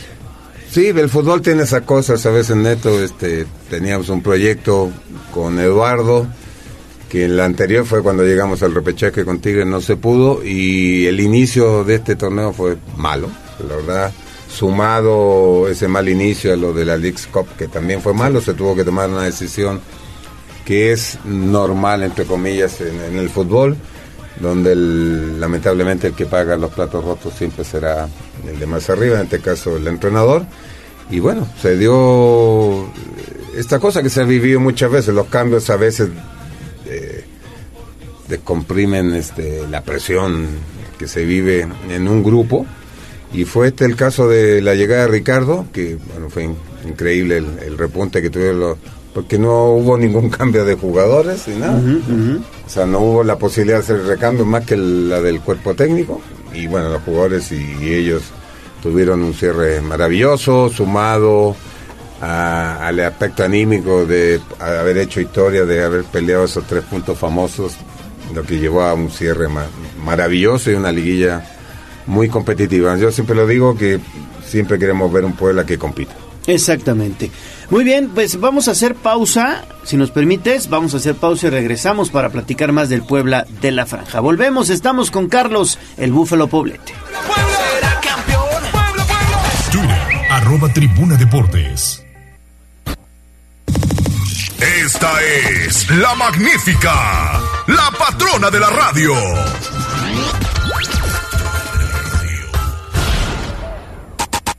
Seguimos con el gallo de la radio. Twitter, arroba tribuna deportes. Fútbol.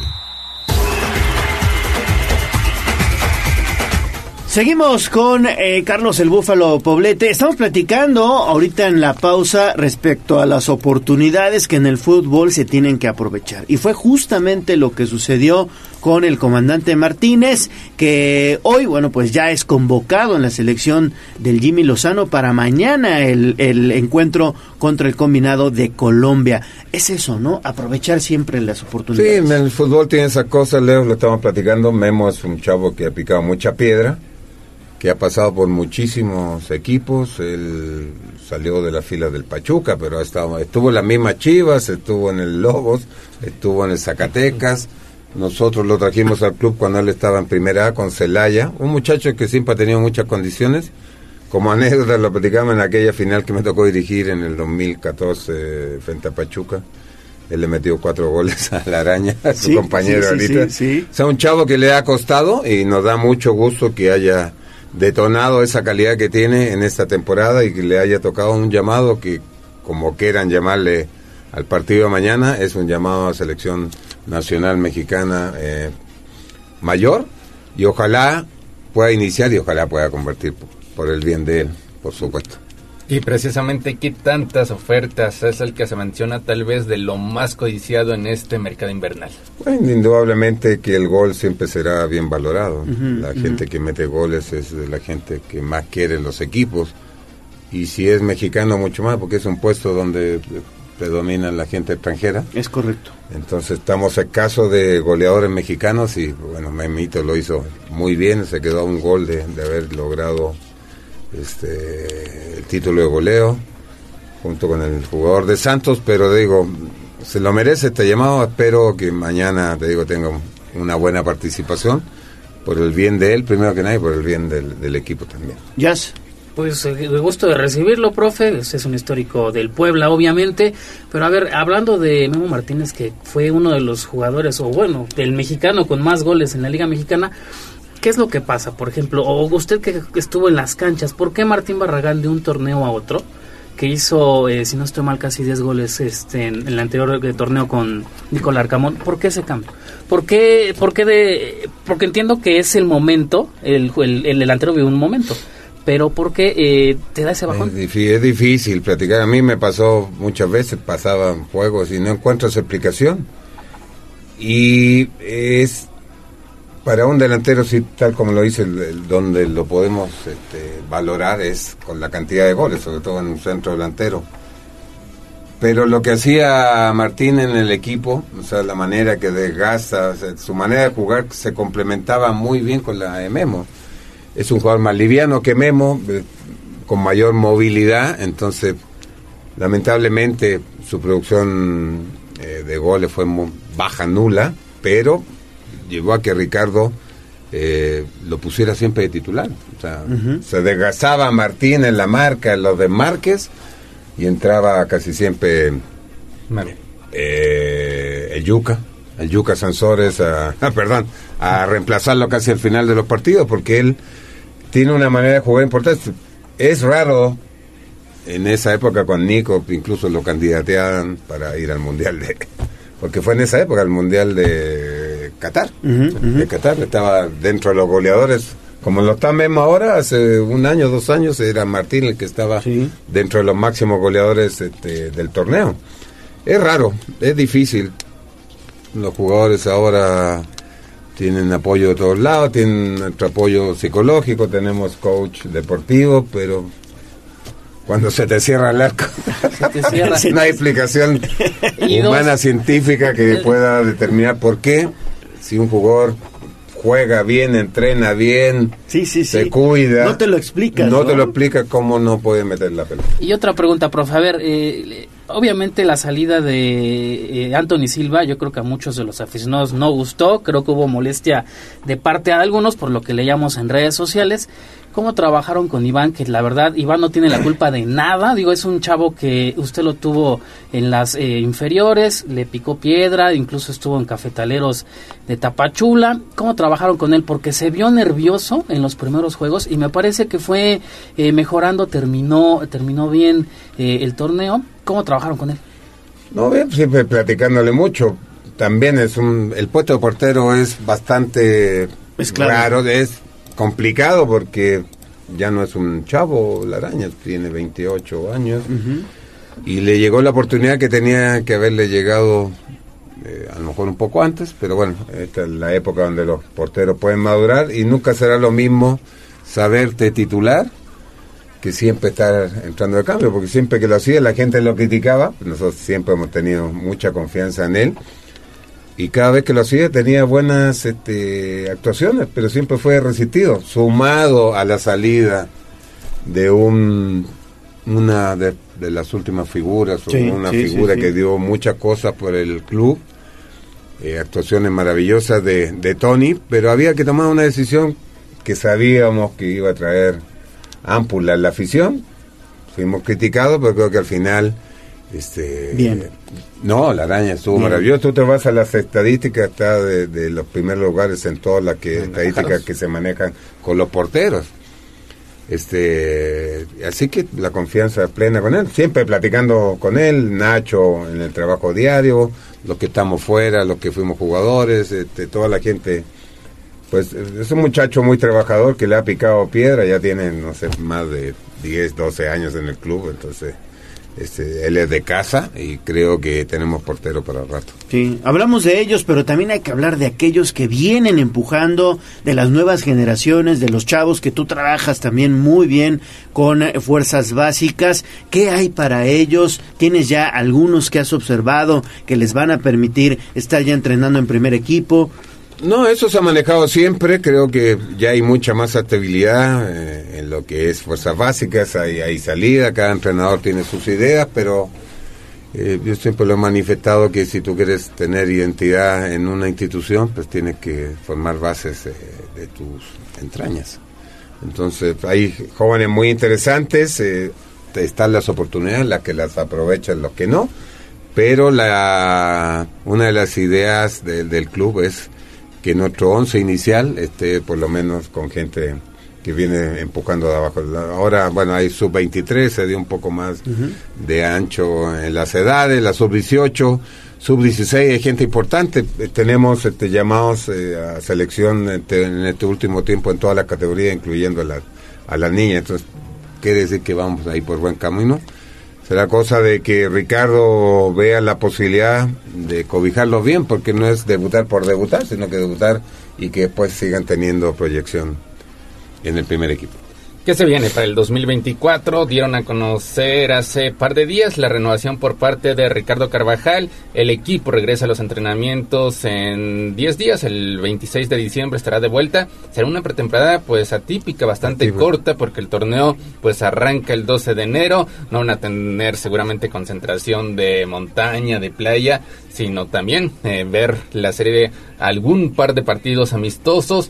¿Quién les ha pedido Ricardo Carvajal? Preparando, bueno eh, el equipo se fue a su merecido descanso, pero hace un par de días, en esta semana ya los jugadores están entrenando. Ahora ya lo pueden monitorear por teléfono. Eh, se llevaron todo su plan de entrenamiento. Hay este manera de determinar eh, si no trabajaste bien o no. Es conciencia del jugador también, pero bueno, lo están monitoreando diario. Ellos tienen que mandar su información.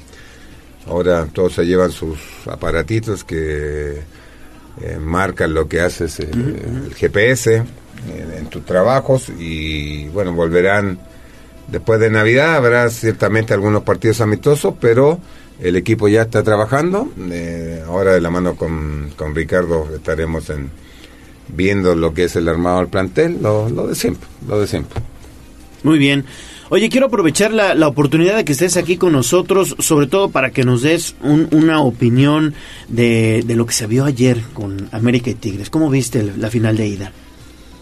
Eh, bueno, yo creo que había más expectativa que lo que realmente pasó en el partido ayer. Es una final, fue un partido trabado, pero indudablemente creo que América hizo mucho mejor las cosas.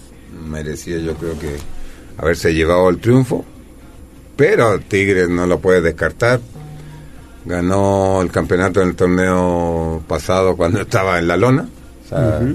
Chivas estuvo, no sé, 40 minutos de, de haber sido campeón tranquilamente. En, la calidad de los dos planteles es muy grande.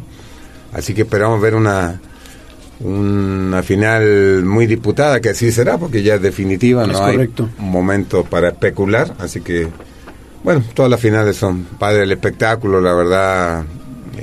Maravilloso el ambiente con la gente y que gane el mejor. Tenemos mucha gente conocida ahora en, los Tigres. Sí, sí, sí, sí, lo sé. Mucho expoblano. en lo particular, ¿con quién te quedas, Tigres o América? No, no doy, este... No, me da lo mismo. La verdad me da lo mismo que gane el mejor. Si hubiera estado el Cruz Azul también, me dices, ahí tengo un poco más de cariño por, Pero entre Tigres son dos equipos que hacen bien las cosas. Choque de trenes, ¿eh? Sí, son equipos que tienen la posibilidad de armar grandes planteles, tienen cartera abierta los dos para armar y creo que por el bien del fútbol hace una final muy disputada y muy espectacular. Comentario, Jazz? Te, hay saludos de la gente que está en redes. Aranza Poblete le manda saludos y saludos al más guapo, profe. También Jorge Dávila se une, dice Oli Sánchez, saludos al Búfalo Poblete, un gusto verlo en tribuna matutina. También lo saluda Mario Hernández, Sandra Lilia, Iván Hernández, Victoriano González, Edgar Sosa y Fer González, pues le mandan saludos a través de X. Muchas gracias. Pues ahí está, mi estimado Neto. Por cierto, ya está abuelo. No, ya fui. Ya, tiene tres meses el pato, ah, Patricio. Ahí lo deben tener bien. Es, es, lo, que dice Aranza, que es el mejor abuelo. Ya me imagino cómo eres de consentidor. Ese sí, la verdad, una. Bueno, vamos a entrar a cosas personales. No te lo platicaba lo que significaba, significaba ser abuelo. Claro. Dice, hasta que lo viva. Hasta que lo vive, sí. Una sensación muy padre, la verdad. No tiene precio. Diferente a la de ser eh, papá-hijo. Totalmente. diferente, totalmente diferente. Y ahí estamos de consentidores. Pues muchas felicidades. no, gracias, gracias a todos. Y, gracias por acudir aquí. No, no, a la, a la, orden estamos para siempre platicar de la manera más abierta posible. Pues nos seguimos viendo por acá. Pues estaremos, pendientes y ojalá, ojalá que sea un 2024 sumamente exitoso para el Club Y un saludo a toda la gente que lo sigue siempre. Y, bueno. y, que no olviden el tema de los franjabonos. No, ¿eh? no, no, que se hay, hay, buenos beneficios. Sí, ¿eh? sí, sí. Y hay facilidad que es importante. Ayer eh, veía en, los predios de eso que gente de Tigres, o sea que no están rompiendo las reglas, rentan el partido de ayer, por ejemplo, una cantidad mucho mayor, se llevan sus utilidades y compran el abono del siguiente torneo. Ah, le invierte. le reinvierte. Está bueno. Ojalá podamos llegar a una final y, que puedan hacer eso. Y, en las redes del Puebla ahí están los puntos de venta y el costo exacto para... Sí, las taquillas que se metan a, las eh, redes del club. Está toda la información ahí y en el número de, WhatsApp. Muy bien. Pues ahí está. Gracias, Búfalo. No, nos vamos ahorita a seguir chambeando. Pues que sigan los éxitos. Gracias, gracias, gracias. Felicidades para todos. Gracias. Bueno, vamos a hacer pausa y regresamos con más.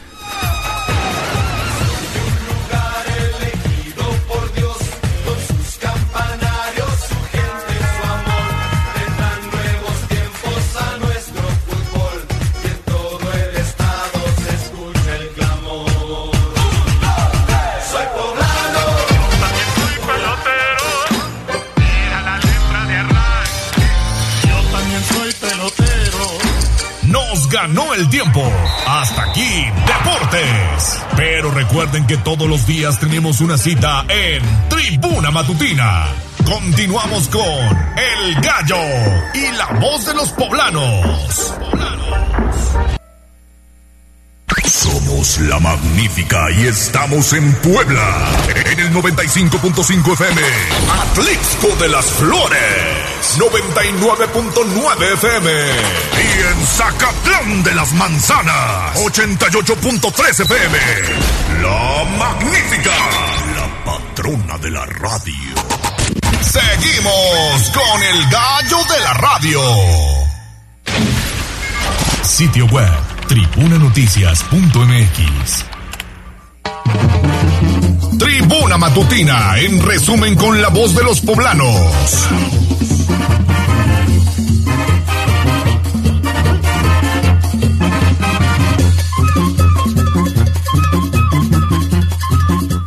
El alcalde de Puebla, Eduardo Rivera, realizó la entrega de la unidad deportiva Francisco González con una inversión de 15.8 millones de pesos. El gobernador Sergio Salomón Céspedes Peregrina presentó su primer informe de gobierno con un llamado a la unidad. Explosión de pirotecnia en Tepeyahuelco deja tres muertos, un miembro de Superclass entre ellos. Solitario ladrón se apodera de 80 mil pesos en, un banco del sur de la ciudad de Puebla. Xochil Gálvez estuvo en las Cholulas, pero le llovió. Se quejó del nombramiento de la nueva ministra de la Suprema Corte de Justicia de la Nación. Y en Información Nacional, el presidente Andrés Manuel López Obrador inauguró oficialmente el primer tramo del Tren Maya este viernes, tras más de cinco años desde que inició este proyecto. Pendiente de arroba noticias tribuna y también de Código Rojo.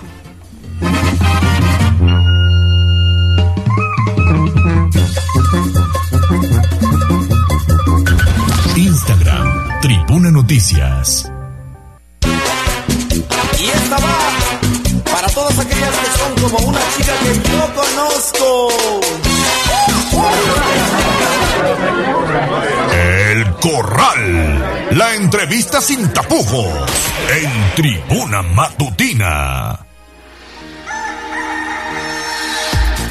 Listos, estamos de vuelta en Tribuna Matutina, 8 de la mañana con 5 minutos. Y es un gusto saludar en esta mesa de trabajo al diputado federal del Partido Acción Nacional, Mario Riestra. Mi estimado Mario, bienvenido, ¿cómo estás? Bien, con frío, querido Leo, Ale, gracias como siempre por el espacio. Buenos días. Hoy ayer me enviaron unas imágenes de dron de lo que son los avances del Hospital San Alejandro, que por ahí están levantando el cascarón. Me acordé de ti, dije, ¿será? Pues mira, ahora sí que nadie lo creía, pero el lunes compareció Zoé Robledo ante la Cámara de Diputados, como aquí lo platicamos hace algunos días. Compareció ante las Comisiones Unidas de Salud y de Seguridad Social y yo tuve la oportunidad de realizar dos de las cinco intervenciones del Partido Acción Nacional. Y yo le pedí a mi partido que me diera esas dos oportunidades porque la verdad es que en Puebla teníamos muchas, muchas, y seguimos teniendo muchas dudas respecto a cómo vamos a recuperar la capacidad hospitalaria. Y justamente una de las preguntas que le realicé fue, bueno, ¿y cuándo vamos a inaugurar San Alejandro? Eh, y bueno, él tampoco le quedaba mucho margen de maniobra, lo que respondió es que el hospital lleva un 18% de avance, todavía es poco, y él dice que estará siendo inaugurado el hospital de San Alejandrito, porque hay que recordar que es de apenas el 40% de la capacidad. Es más pequeño, sí. El anterior hospital, 180 camas frente a las 415 que tenía el anterior, pero él dice que estará siendo inaugurado en agosto del año que entra. Tampoco es que pues tuviera mucho chance de decir algo distinto, porque recuerden que el sexenio del presidente termina en septiembre. Se recortó dos meses. Y bueno, pues lo que está diciendo básicamente es que un día antes de que acabe la administración lo van a estar inaugurando, ni modo que dijera que no. Pero donde sí fue evidente, digamos, la contradicción, fue cuando le pregunté, bueno, ok, suponiendo sin conceder que va a estar listo San Alejandro. En agosto. La pregunta es, ¿y cuándo arranca la obra y cuándo estará listo el hospital de Amozoc? Porque el, ayuntamiento de ese municipio ya donó un predio que costó varias decenas de millones de pesos. El gobierno del estado ya hizo las obras complementarias, pavimentó con concreto hidráulico todos los accesos y el IMSS no ha arrancado. Y entonces él se avienta un pues un choro diciendo que los estudios, que las fases de planeación, el proyecto, bla bla bla bla bla bla, pero no da fecha. Y en mi segunda intervención le digo, "Oiga, no dijo fecha no está en el plan de actividades del, de obra del siguiente año Amozoc, no está en el presupuesto de egresos de la Federación, el Hospital de Amozoc, pero además aquí está el cronograma que usted presentó en diciembre del año pasado en una visita que hizo con el todavía gobernador Luis Miguel Barbosa, que en paz descanse, y usted dijo que todos estos estudios que mencionó ya estarían listos para marzo. Y usted anunció que la obra iniciaría en agosto de este año, del 2023. Entonces, ¿qué pasa, no? Porque usted mismo, y ahí repetí sus palabras, lo que dijo es que para recuperar la, capacidad hospitalaria perdida en San Alejandro se requería San Alejandrito y Amozoc. 180 camas en San Alejandrito más 260 de Amozoc, 440 en total. Y bueno, y ahí sí le cambió la cara, ¿no? Y yo le decía, es que la verdad los, los poblanos lo que queremos ya son eh, hechos, ¿no? Mientras tanto la Margarita sigue desbordada, San José sigue desbordado, eh, y bueno, hay un sufrimiento aquí en Puebla que pudo haber sido evitado. Nos piden paciencia, pero la verdad es que después de seis años ya la paciencia se nos está agotando a los poblanos. Y por cierto, también le llevé pues la recopilación de más de 755 quejas de la auditoría de, de, Contraloría Ciudadana que ustedes recordarán, instalamos un módulo un mes y le dije, es que este no es el sentir de un servidor, este es el sentir de los poblanos, ¿no? Sí, los derechohabientes. Y bueno, eh, yo creo que precisamente por eso son importantes estos ejercicios de rendición de cuentas, porque son la oportunidad, a veces la única oportunidad de que los funcionarios atiendan eh, las, las dudas, los cuestionamientos, no solo de la oposición, de la gente en general.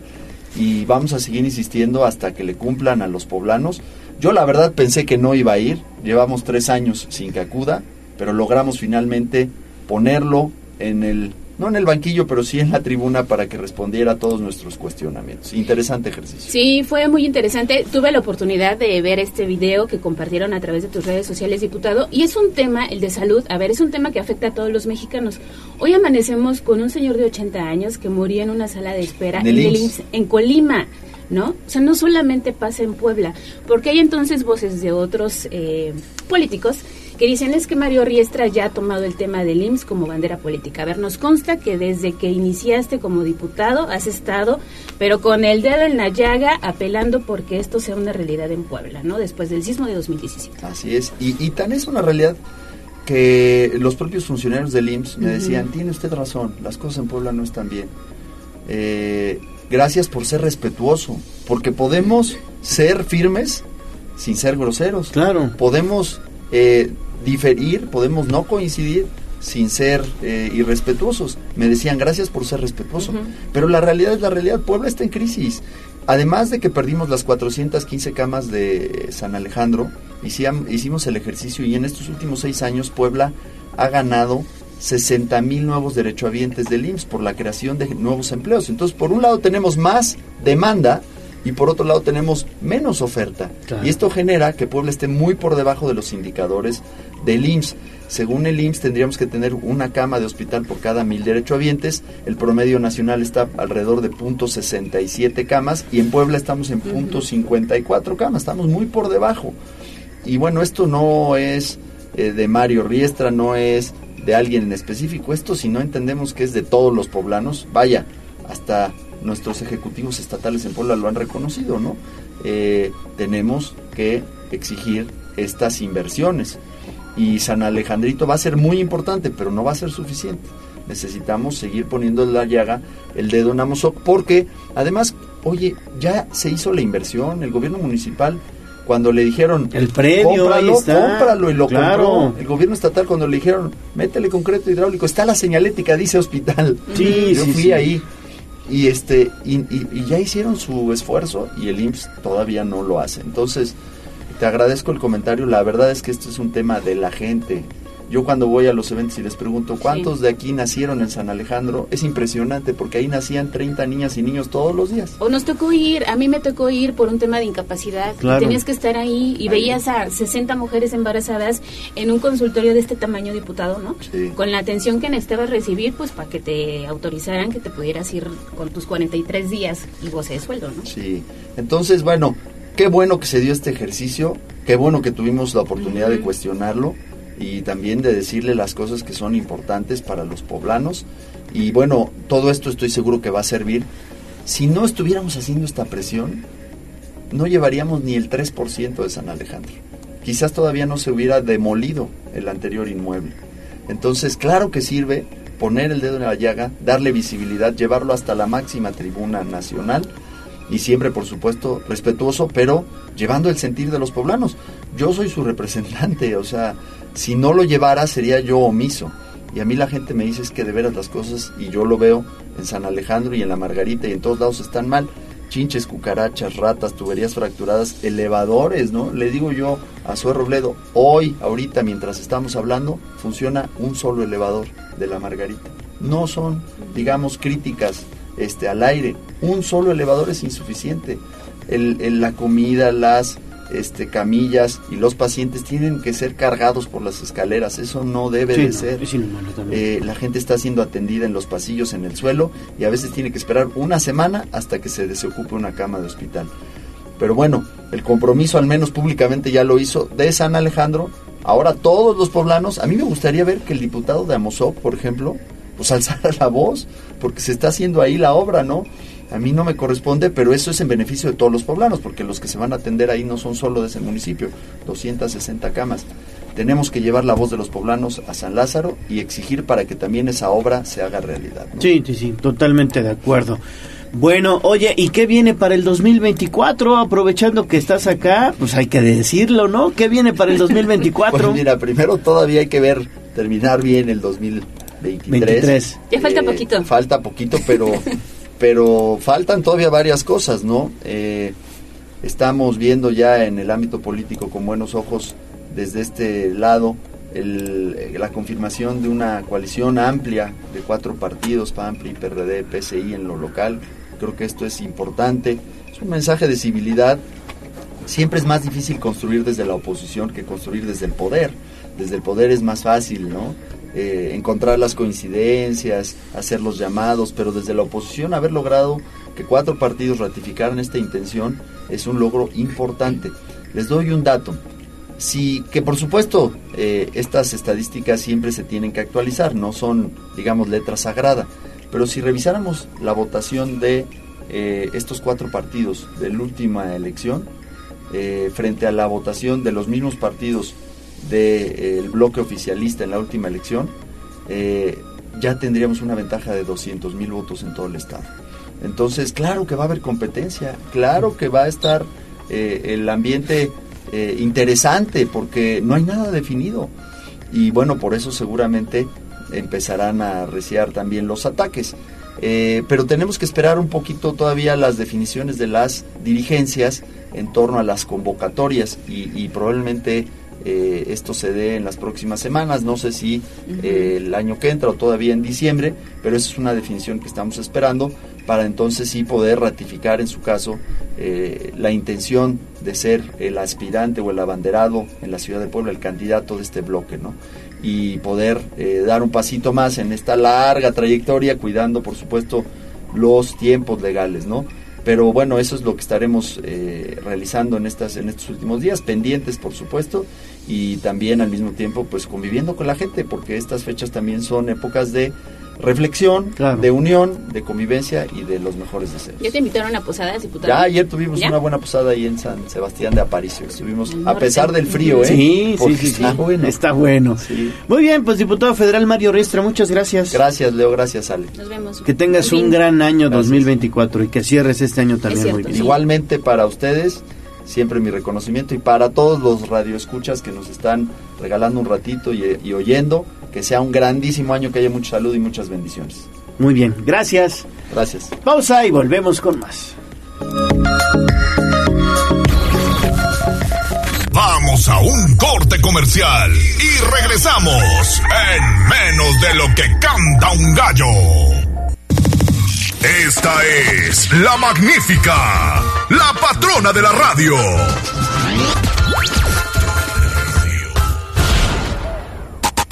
Seguimos con el gallo de la radio. Sitio web, tribunanoticias.mx. Si el átomo son partículas indiferentes, ¿verdad? Que al rozarse vienen haciendo una fuerza que pudiéramos llamar más bien porque, mire usted, son cositas pequeñísimas, ¿verdad? Que una vez conjuntas es la palabra, la palabra lo dice, la fotoliografía de la palabra, por ejemplo. Mejoremos nuestro lenguaje con Miguel Campos y sus minucias del idioma. Parte de la mitad de la partícula de- del átomo. Mi estimado Miguel Campos, ¿cómo estás? Te saludo con gusto. escucharte, comunicarme con los radioyentes de tu programa. Pues yo sigo viajando por el continente australiano con la novela formidable de Julio Verne, que les recomiendo mucho, que se llama Los hijos del Capitán Grant, novela que forma parte en realidad de una trilogía, porque son temas afines, personajes afines, junto con 20.000 leguas de viaje submarino y La Isla Misteriosa. Altamente recomendables, estimado Leo, para esta temporada y para siempre, ¿no? Quien quiera hacer algún regalo pues, de Navidad. Y bueno, precisamente cito esa novela, Los hijos del Capitán Grant, porque me encontré ahí una frase de donde extraje la idea de la trivia para nuestros oyentes hoy. Les preguntamos a nuestros oyentes qué significa la palabra bagaje, bagaje escrita con B y con J, por supuesto. ¿Qué significa? En el inciso A proponemos equipaje para el viaje, es decir, todos los enseres, lo que lleva alguien en un viaje, o conjunto de conocimientos en el inciso B, o también la C, el inciso C, que ambas formas son correctas, ambos significados.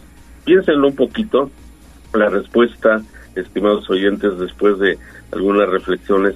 Hoy vamos a entrarle un poquito a cuestiones políticas sin mencionar nombres de nadie, pero Eh, la idea es eh, ver este asunto del idioma. Por ahí circuló una declaración de una dirigente estatal de un partido, bueno, partido del PAN concretamente, porque sabemos que el presidente actual, Eduardo Rivera, pues piensa postularse, ¿no? Pero el problema no es él, sino la cuestión de la redacción, lo que dijo la dirigente. Decía que Eduardo Rivera podría separarse del cargo hasta febrero.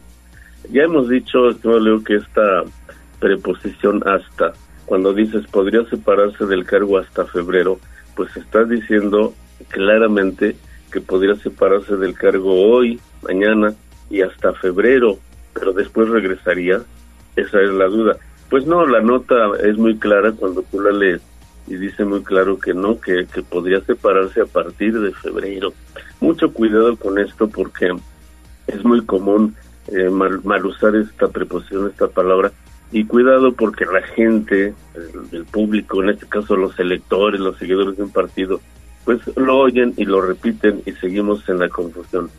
También leí otra nota.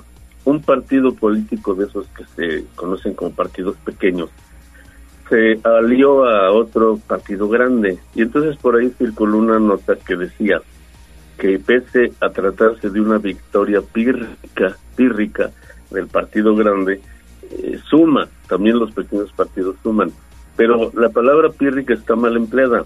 La palabra pírrica no significa pequeño ni mínimo, en este caso es lo que se entiende, pese a tratarse de una victoria mínima, ¿no? Porque le ganó al otro grupo un partido pequeño que se suma. En realidad la palabra pírrico se refiere, o pírrica en femenino, se refiere a una batalla en la cual una de las partes gana, pero a costa de haber perdido la mitad de sus hombres. La historia tiene que ver con un general llamado Pirro, que se enfrentó con los romanos unos 300 años antes de Cristo en una batalla y les ganó a los romanos, pero perdió el doble de hombres de, los soldados. Entonces cuando vio la mortandad de sus soldados, dijo, con otra victoria como esta estoy perdido el general Pirro. Y de ahí viene esta expresión de victoria pírrica. Tengan mucho cuidado con su gusto. Finalmente, estimado Leo, tres recomendaciones. Hace algunos años la Academia de la Lengua hizo modificaciones y todos recordamos un conjunto de verbos que se llaman verbos defectivos, que solo los puedes conjugar en algunas flexiones, concretamente el verbo abolir. Nos lo enseñaron en la primaria cuando decían los libros que Hidalgo abolió la esclavitud Abolir significa derogar, quitar para siempre. Pero siempre la regla era que este verbo solo se podía conjugar en las flexiones que llevaban y, abolí, aboliste, abolió. Pero nunca podrías decir abole, Hidalgo abole la, la Pues ahora ya se puede, de acuerdo la academia, ya se puede, ya se volvió un verbo regular. Yo abolo, tú aboles, él abole. Ya un diputado puede decir, yo abolo la ley fulana, ¿no? Entonces, pues ni modo, hay que actualizarse también en las normas gramaticales. Y dos verbos más, tenga mucho cuidado, algunas personas tratando de presumir eh, recomiendan, lee, por favor, lee, hablando como argentino. No, en, en español de México es lee, es palabra grave, igual que cae, también muchos dicen cae, por poco y cae, así dicen, ¿no? Cae. No, sin la tilde no es una palabra aguda, en, México es grave y por supuesto no lleva tilde. La otra versión pues es la pronunciación argentina. Vamos a la respuesta, estimado Leo. Pues la respuesta es, en sentido figurado llamamos bagaje cultural al conjunto de cosas que llevamos en nuestra mente y nuestro espíritu, pero tiene que ver con equipaje. En realidad originalmente se refería al bagaje de los soldados, de los exploradores, el conjunto de equipo, el equipo que llevaban en su exploración por eso en la novela Los hijos del Capitán Gran se habla de un bagaje. Bueno, pues la respuesta por lo tanto es el inciso C. Y desde luego, felicitaciones a quienes acertaron sin ver el, buscador en Google ni un diccionario. Estimado Leo, pues es todo por hoy, les agradezco mucho y por supuesto no dejo de recomendarles que le echen una visita, un vistazo a nuestra revista, querida revista Sibarita, El Placer de la Cultura, que este mes de diciembre toca el tema, el precioso tema del humanismo. ¿Qué es el humanismo? Todos los colaboradores se preguntan esto, hacen reflexiones y nos enseñan. Es un verdadero deleite, les recuerdo las el sitio es ibarita-medio-ng.com. No lo van a lamentar y van a aprender mucho, estimado Leo. Es todo por hoy, gracias, nos escuchamos el próximo viernes. Con mucho gusto, Miguel, y muchísimas gracias por la nueva recomendación, obviamente, de Sibarita. La verdad que no se van a arrepentir, echarle un buen ojo a la revista. Así es, Leo. Buen fin de semana, bye. Igualmente, gracias. 8 de la mañana con 28 minutos. Vamos a hacer nueva pausa y volvemos con más información. Vamos a un corte comercial y regresamos en menos de lo que canta un gallo. Esta es la magnífica, la patrona de la radio.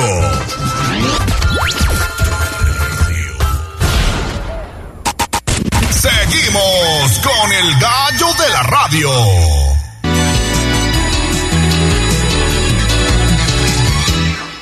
Instagram Tribuna Noticias. Y esta va para todas aquellas que son como una chica que yo conozco. El Corral. La entrevista sin tapujos. En Tribuna Matutina.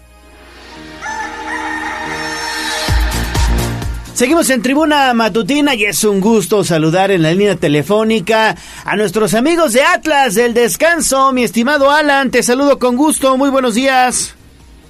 Hola, ¿qué tal, Leonardo? Buenos días. Te saludo a ti y a toda tu audiencia.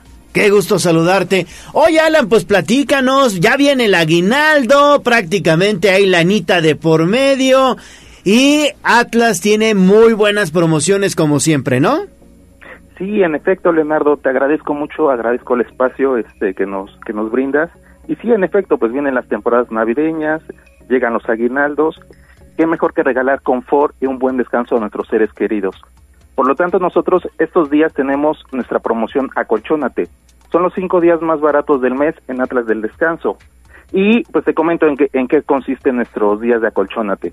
Es el 40% de descuento más un 15% adicional, pero estos cinco días adicional te damos un 5, un 5 más. Nosotros estamos dando box de regalo, estamos dando este protectores de regalo en la marca Silly, entonces estamos echando la casa por la ventana, aprovechando estos días este de aguinaldo, de Navidad y regalar el mejor confort para nuestros seres queridos pues excelentes promociones porque además en estas fechas recibimos un pues dinero extra que bien puede servir para destinarlo en, en este tipo de compras gallo. Sí, sí, sí, en efecto. Muchas gracias, Alejandra. Adicional a esto, nosotros estamos en nuestras promociones dando 12 meses sin intereses. La gran ventaja que tienen en comprar en Atlas del Descanso es que nosotros damos entrega inmediata. Nuestra promoción va a estar vigente del 14, el día de ayer iniciamos, y va a terminar el 19 de diciembre. Adicional a esto, permítame comentarle, nosotros tenemos una promoción en colchones de caja, estos colchones que están este, tan demandados, que están buscados por, por toda la gente. Tenemos la promoción del 2 por 1 colchón Cora y colchón Sasi. Tú escoges el tamaño que quieras, tú escoges el modelo que quieras de estos dos y solamente pagas el de mayor costo. Este, tenemos precios desde 6.999 y el cliente puede elegir el que quiera. Nosotros, atrás del descanso, nos encontramos en 20 puntos eh, en, todo el estado. Entonces, en cualquier lugar de la ciudad nos pueden localizar y tenemos un asesor de ventas para que les pueda dar el servicio y la atención a cualquier persona de tu audiencia. Muy, muy bien, Alan. Oye, ¿y por qué Atlas del Descanso? Pues mira, Atlas del Descanso simplemente nos avala 77 años en el mercado somos esa empresa de confianza, esa persona, nosotros no vendemos colchones, nosotros vendemos sistemas de descanso. Por lo tanto, cuando lleguen a nuestras tiendas, van a ser recibidos por uno de nuestros asesores del descanso y les van a poder brindar el mejor servicio, la mejor atención, la cual va a estar dirigida a la necesidad de cada uno de nuestros clientes. Pues hay que aprovechar, ahí están las opciones. ¿Nos recuerdas hasta cuándo concluye la promoción, todas estas promociones que tienen? Sí, claro, nosotros iniciamos el día de ayer 14 y terminamos el 19 de diciembre con este 5% adicional, nuestra promoción de Acolchónate, los cinco días más baratos del mes en Atlas del Descanso. Pues es momento de cambiar el colchón. Imagínate que nuestro colchón hablara, ¿eh? Imagínate si hablara, qué, qué cosas no contaría, ¿no? Exactamente, por eso es importante ya, eh, bueno, pues sustituirlo. Oye, ¿cómo cuántos años de vida tiene un colchón más o menos? Pues mira, nosotros el colchón mínimo que vendemos es con una garantía de 5 años. De ahí tenemos colchones que tenemos 10 años de garantía y tenemos hasta 15 años de garantía. Los colchones es uno de los elementos más importantes que debemos de tener en nuestro día a día, ya que es en el que debemos de descansar. No solamente dormir, debemos de buscar nuestro descanso, ya que en el dormir, en el sueño tenemos este muchas cualidades, regeneración de células, etcétera, etcétera, etcétera. Entonces, pongamos un interés grandísimo en, en el sistema del descanso y en donde más que en Atlas del Descanso. Perfectísimo. Pues ahí está. Siempre hay que aprovechar las promociones de Atlas del Descanso. Los especialistas también, obviamente, en el tema de venta de estos colchones. Muchísimas gracias, Alan. Leonardo, te agradezco mucho. Muchas gracias a ti, Alejandra, a tu audiencia. Y los estamos esperando este estos cinco días hasta el 19 de diciembre. Acolchónate los cinco días más baratos del mes en, en Atlas del Descanso. Hay que aprovechar. Muchísimas gracias, Alan, y que tengas buen fin de semana, ¿eh? Igualmente para ti, tu audiencia y Alejandra, un saludo a todos. Muchísimas gracias y por allá nos vemos para ir cambiando el colchón. El mío, mira, ya está llegando a la fecha límite, que son los cinco años, así que es Ah, no, pues oportunidad ya. de cambiarlo. Hay que cambiarlo, hay que cambiarlo. Gracias, Alan. 8 de la mañana con 38 minutos. Y bueno, oigan, pues eh, hay eh, temas eh, nacionales que hay que destacar. Obviamente, lo que ya comentaba sale en el resumen informativo sobre la inauguración por parte del presidente Andrés Manuel López Obrador de lo que sería, digamos, la primera etapa del tren Maya, ¿no? Oye, y todos los problemas que acarreó esta, digamos, obra majestuosa del presidente Andrés Manuel López Obrador. Sí, la primera etapa inaugurada el día de hoy y podrán encontrar ya en unos minutos más la nota completa a través de www.tribunanoticias.mx tribunanoticias.mx y también en las redes sociales. Ahí también pueden ustedes encontrar esta información que me parece muy, muy interesante. Bueno, en unos momentitos más estaremos haciendo enlace ya con el gobernador Sergio Salomón Céspedes Peregrina. En unos dos minutitos más estaremos ya enlazándonos con él y para participar en esta charla está con nosotros eh, pues nuestros compañeros de los 40 Puebla, qué gusto saludarlos, que ayer anduvieron de festejo, mi estimado Eric Becerra e Irma Sánchez. Además, ¿verdad, mi querido Leo? Sí. también anduvimos celebrando los tres años. Sí. Ale, buen día. Ya. ¿cómo están? Buenos días. Irma. Bueno, de- pero- de manteles largos ayer, ¿no? Pero mi querido Eric, recuerda que somos de tradiciones puras. La fiesta debe de durar tres días, o sea, estamos en el segundo. Ah, o sea, sí. ¿Mañana dónde? Sí, no, no, por ¿Mañana dónde? ¿Sabes qué? fin. Le comentamos al gobernador que teníamos nuestra celebración ayer y entonces organizó un, un bonito encuentro en el Auditorio Metropolitano. Sí, sí, sí, sí. Oye, Muy y- concurrido. Muy concurrido. Sí, sí, sí, cientos de invitados. No, miles, cinco mil, cinco mil invitados. Nada más. No cabía un alfiler, mi querido Leo. La verdad es que, que, bueno, muy bien. Y ya la celebración del noticiero de los tres años, la verdad es que muy contentos, la pasamos muy, muy bien.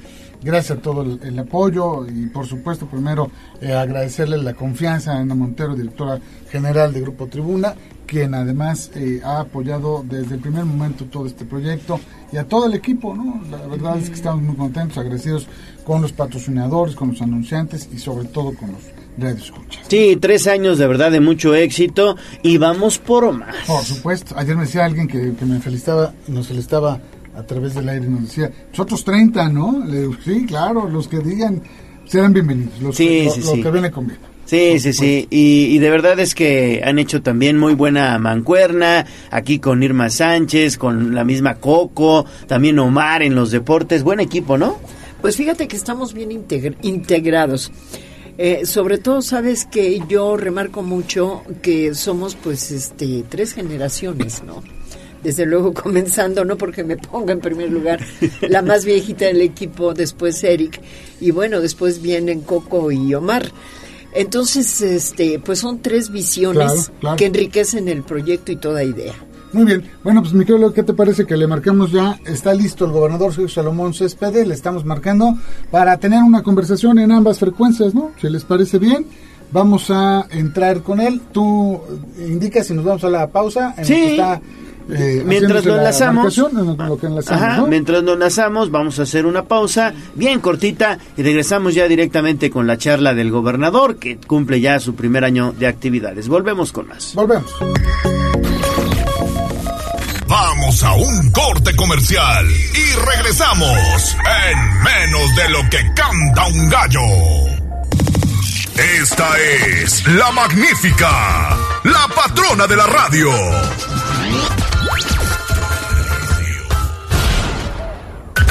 Instagram, Tribuna Noticias. Soy poblano al mil por ciento, me la rifo donde sea. Entidad al descubierto en Tribuna Matutina.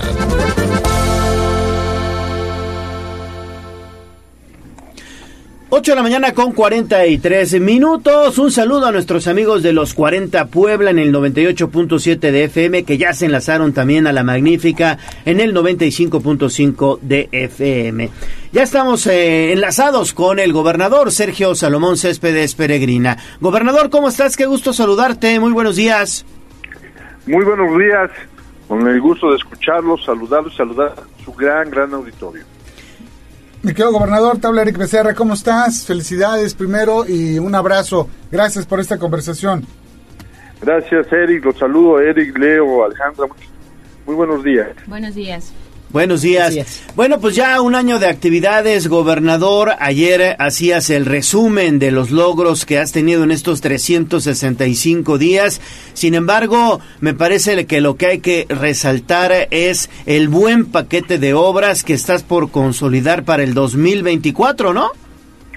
Así es, así es. Yo creo que, que estamos avanzando. Son proyectos grandes, no son proyectos que se lleven a cabo en un año tenemos muchas cosas que estar consolidando, que vamos a estar entregando ya durante este periodo que ya empezamos y que vamos a acelerar muchísimo para dejar todo plenamente terminado y muchas obras más que estaremos iniciando este año. Pero yo creo que el tema de la UAP, el tema del, del, del Politécnico tiene mucho que ver con las siguientes generaciones.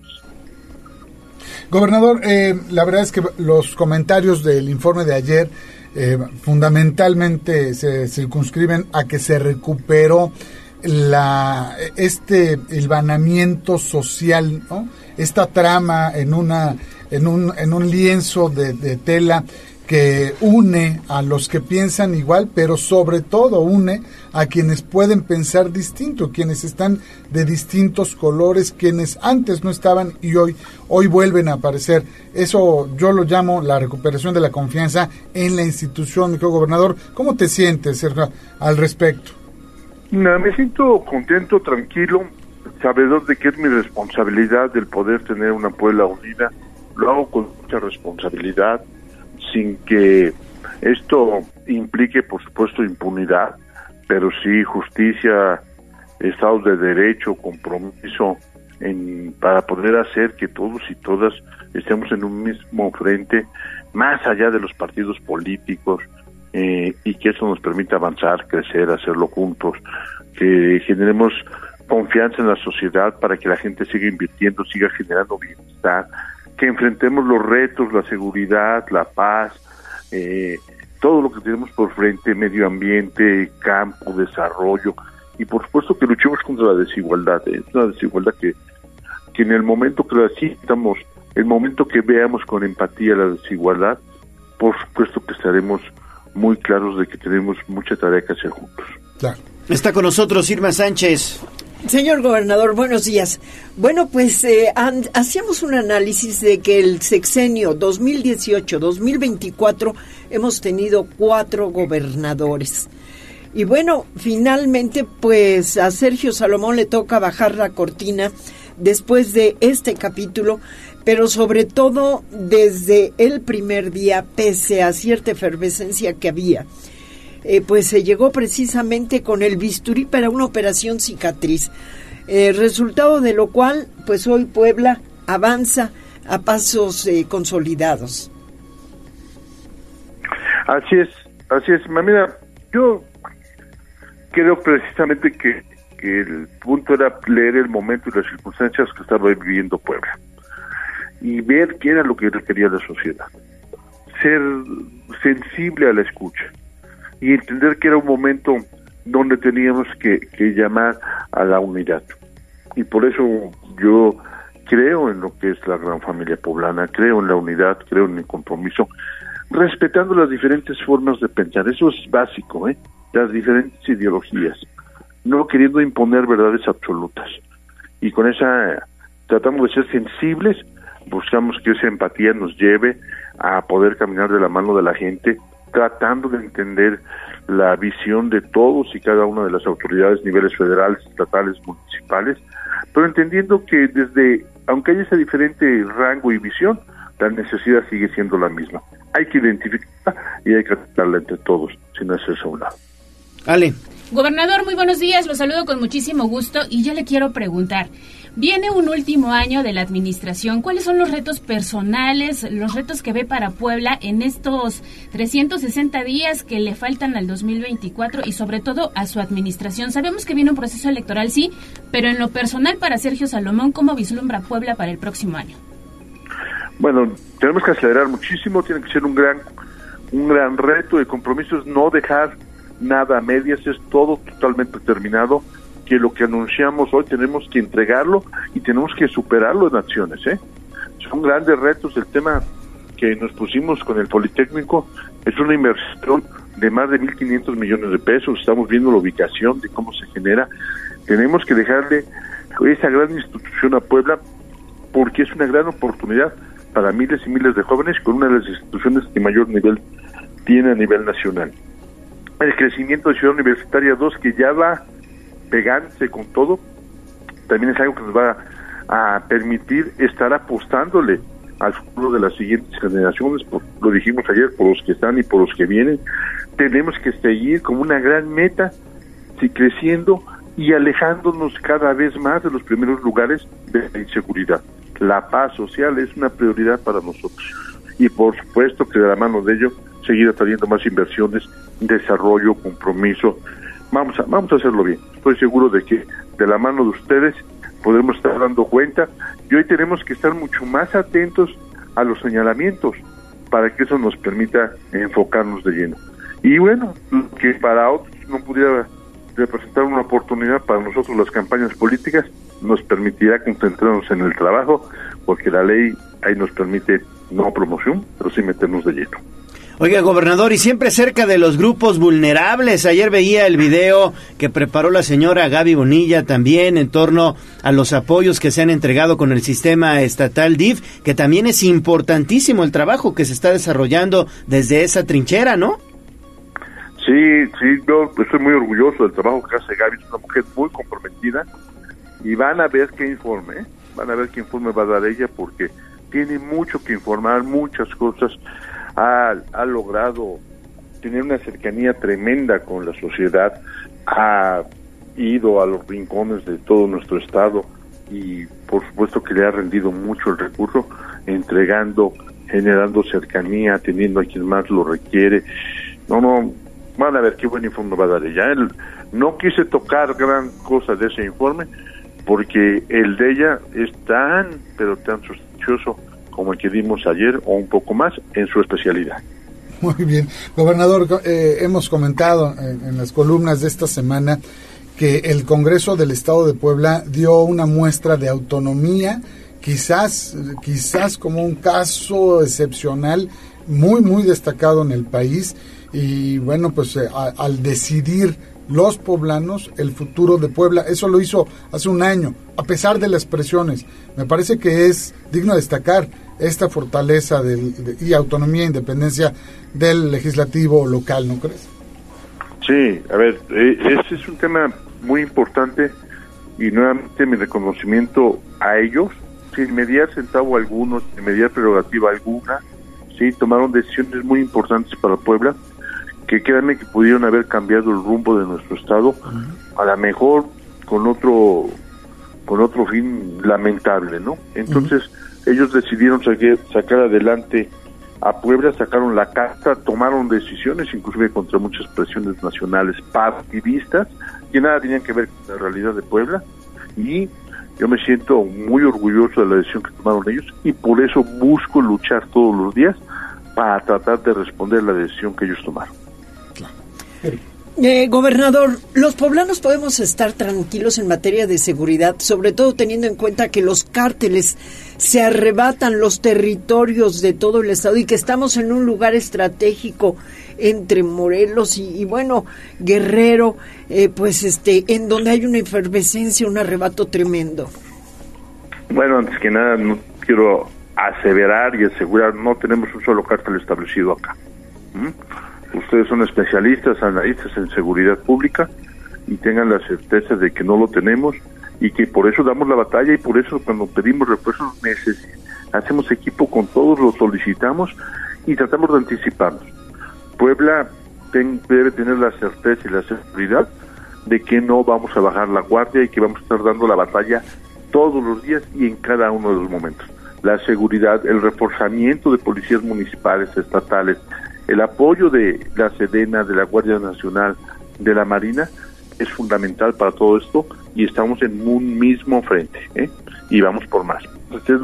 que Puebla, de la mano de la sociedad, porque necesitamos su ayuda, con un compromiso férreo para que desde el lugar apliquemos simplemente amor y que eso nos permita cuidar a nuestra familia, tengan la certeza que vamos a hacer de Puebla un estado más seguro, porque es nuestra casa y somos una gran familia todos. Oiga, gobernador, y el mensaje con motivo a estas fechas de fin de año, ya viene el 25, bueno, el 24, el fin de este 2023. Ojalá el volcán no nos dé una sorpresa, ¿no? No, no, no, don Goyo se va a portar muy bien, estoy seguro de eso. ¿Eh? ¿Y el mensaje para los poblanos?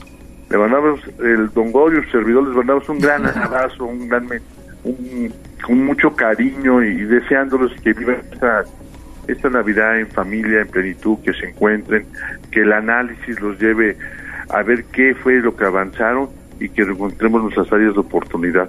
En verdad, que nos permita sensibilizarnos, que vivamos el presente y de la mano del presente estaremos construyendo el futuro. Así será, así será, gobernador. Agradecemos la charla para Tribuna Matutina, para Tribuna 98.7 FM, gobernador, y seguimos bien al pendiente de sus actividades, ¿eh? Muchas gracias, saludos a todas y a todos, les mando un gran, gran abrazo a todo el auditorio. Muchas gracias, felicidades, ahí está el informe, ahí está su libre albedrío y lo que tengamos que corregir lo corregimos y no tengamos que seguir avanzando, vamos a hacerlo con la motivación del amor que le tenemos a Puebla. Por supuesto. Abrazo grande, gobernador, muchas gracias. Gracias, abrazote a todos. Gracias. Buen día. Fuerte abrazo. Bueno, pues ahí está. Si me permites, Leo, yo despido la transmisión allá en los 40. Nos vemos el lunes. Que tengan un gran fin de semana. Gracias a ustedes. Nos vemos al festejo. Por, supuesto. Vamos a la fiesta. Oye, pero nos quedamos aquí en la magnífica, mi estimado Eric. No se vayan, Irma.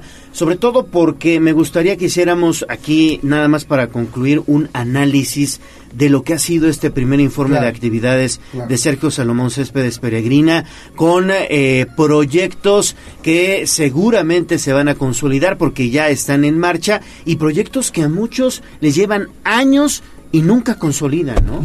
sí, sí, por supuesto. Eh, a ver, ustedes, por favor, las escuchamos. A ver, empieza Irmita. Bueno, sobre todo la aportación, la preocupación para atender el problema educativo. Puebla destaca como la cuarta entidad en materia de oferta este, educativa en cuanto a educación superior, ayer lo refirió. Y esa excelente mancuerna que ha logrado hacer con su paisana, como la llama la rectora de la Universidad eh, Autónoma de Puebla, Lilia Cedillo, pues les ha permitido unir esfuerzos para lograr ese CU 2, que es sumamente importante y es un proyecto que además lleva aspectos que no se han destacado eh, sentimentalmente, por ejemplo, un comedor universitario, porque dice la rectora que los alumnos se quedan dormidos por hambre, por falta de alimento. Y eh, la rectora está contemplando todos estos aspectos. Luego, las instalaciones del Politécnico Nacional. También. Yo creo que del cuarto, eh, pues vamos a dar un buen brinco como al dos en cuanto a oferta educativa, ¿no? Vale. Yo me voy por la conciliación y creo que más allá de que hoy exista esta unidad entre los partidos políticos, lo vimos ayer en el Congreso, como bien lo decía Eric, los ciudadanos en Puebla hoy respiramos otro ambiente. Esto que ha hecho de ponerle manita de gato a obras que hizo otra administración, me parece un acierto importante porque al final son recursos de nosotros, ¿no? Vemos el Parque Lineal, por ejemplo, una estrella de Puebla que estaba en el abandono, que implicó muchos recursos y que hoy el gobernador dice, a ver, no lo hice yo, pero eran recursos de los poblanos y vamos a meterle porque eso te hablaba de turismo, te hablaba de inversión, la gente quería venir a Puebla y yo me quedo con esa parte del gobernador, la verdad es que hoy la gente respira otro ambiente. Yo, yo haría la reflexión, o sea, imagínense ustedes que como si Puebla hubiera regresado a los 60, a los 70, cuando caían gobernadores por conflictos universitarios, por conflictos políticos. Eso pasó en Puebla estos últimos, o sea, eso ha pasado en Puebla en los últimos cinco años se murió una gobernadora después de además un proceso postelectoral durísimo. Durísimo. Eh, durísimo, complicadísimo. En el último minuto en el Tribunal Electoral Federal se decidió finalmente quién había ganado la elección. Entre 10 días después, hoy, hoy, hoy, digamos un día como hoy, pero en el 18 tomó posesión, rindió protesta como, como gobernadora. Estuvo 10 días al cargo y falleció. Después hubo un interino. Después hubo un gobernador durante seis meses que ejerció, eh, digamos, con esa pulcritud como don Guillermo Pacheco Y luego vino otra elección. Y el 1 de agosto del 19 asumió el gobernador Barbosa.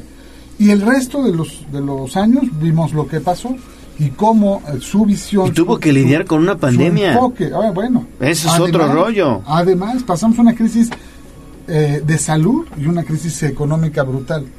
Y luego fallece también. Y ahora el Congreso local se dio, bueno, hubo una gobernadora por unas horas, Ana Lucey, pero luego el, el Congreso local no cedió a las presiones nacionales. Bien. El clásico y típico ya conocido como el apagón de los celulares y tomaron una decisión, una decisión que hoy vemos un año después, pues fue acertada. Y es un dato, así es un dato, ¿no? No puedes tener estabilidad si tienes seis gobernadores en cinco años. No puedes, no puede ser, no puede haber. Puebla ya requiere, reclama, necesita estabilidad. Hoy, hoy vivimos, me parece, en un remanso de tranquilidad donde hay condiciones para la economía, para, la inversión, para la salud, para la educación, en fin, así lo resumiría mi querido. Excelente. Muy bien, pues así llegamos al final. Agradecemos a todos su presencia en Tribuna Matutina y también para los 40. Muchas gracias, Eric. Gracias a ti, Gracias, Irma. gracias. Buen fin de semana. gracias. Gracias, con permiso. Gracias a todos, buen fin de semana, cuídense mucho, aguas con los amantes de lo ajeno, ¿eh? Aguas con esos cuates que andan desatados, cuídense mucho, adiós. amantes, me ¿a quién se refiere? adiós, amor, me voy. Aquí terminamos Tribuna Matutina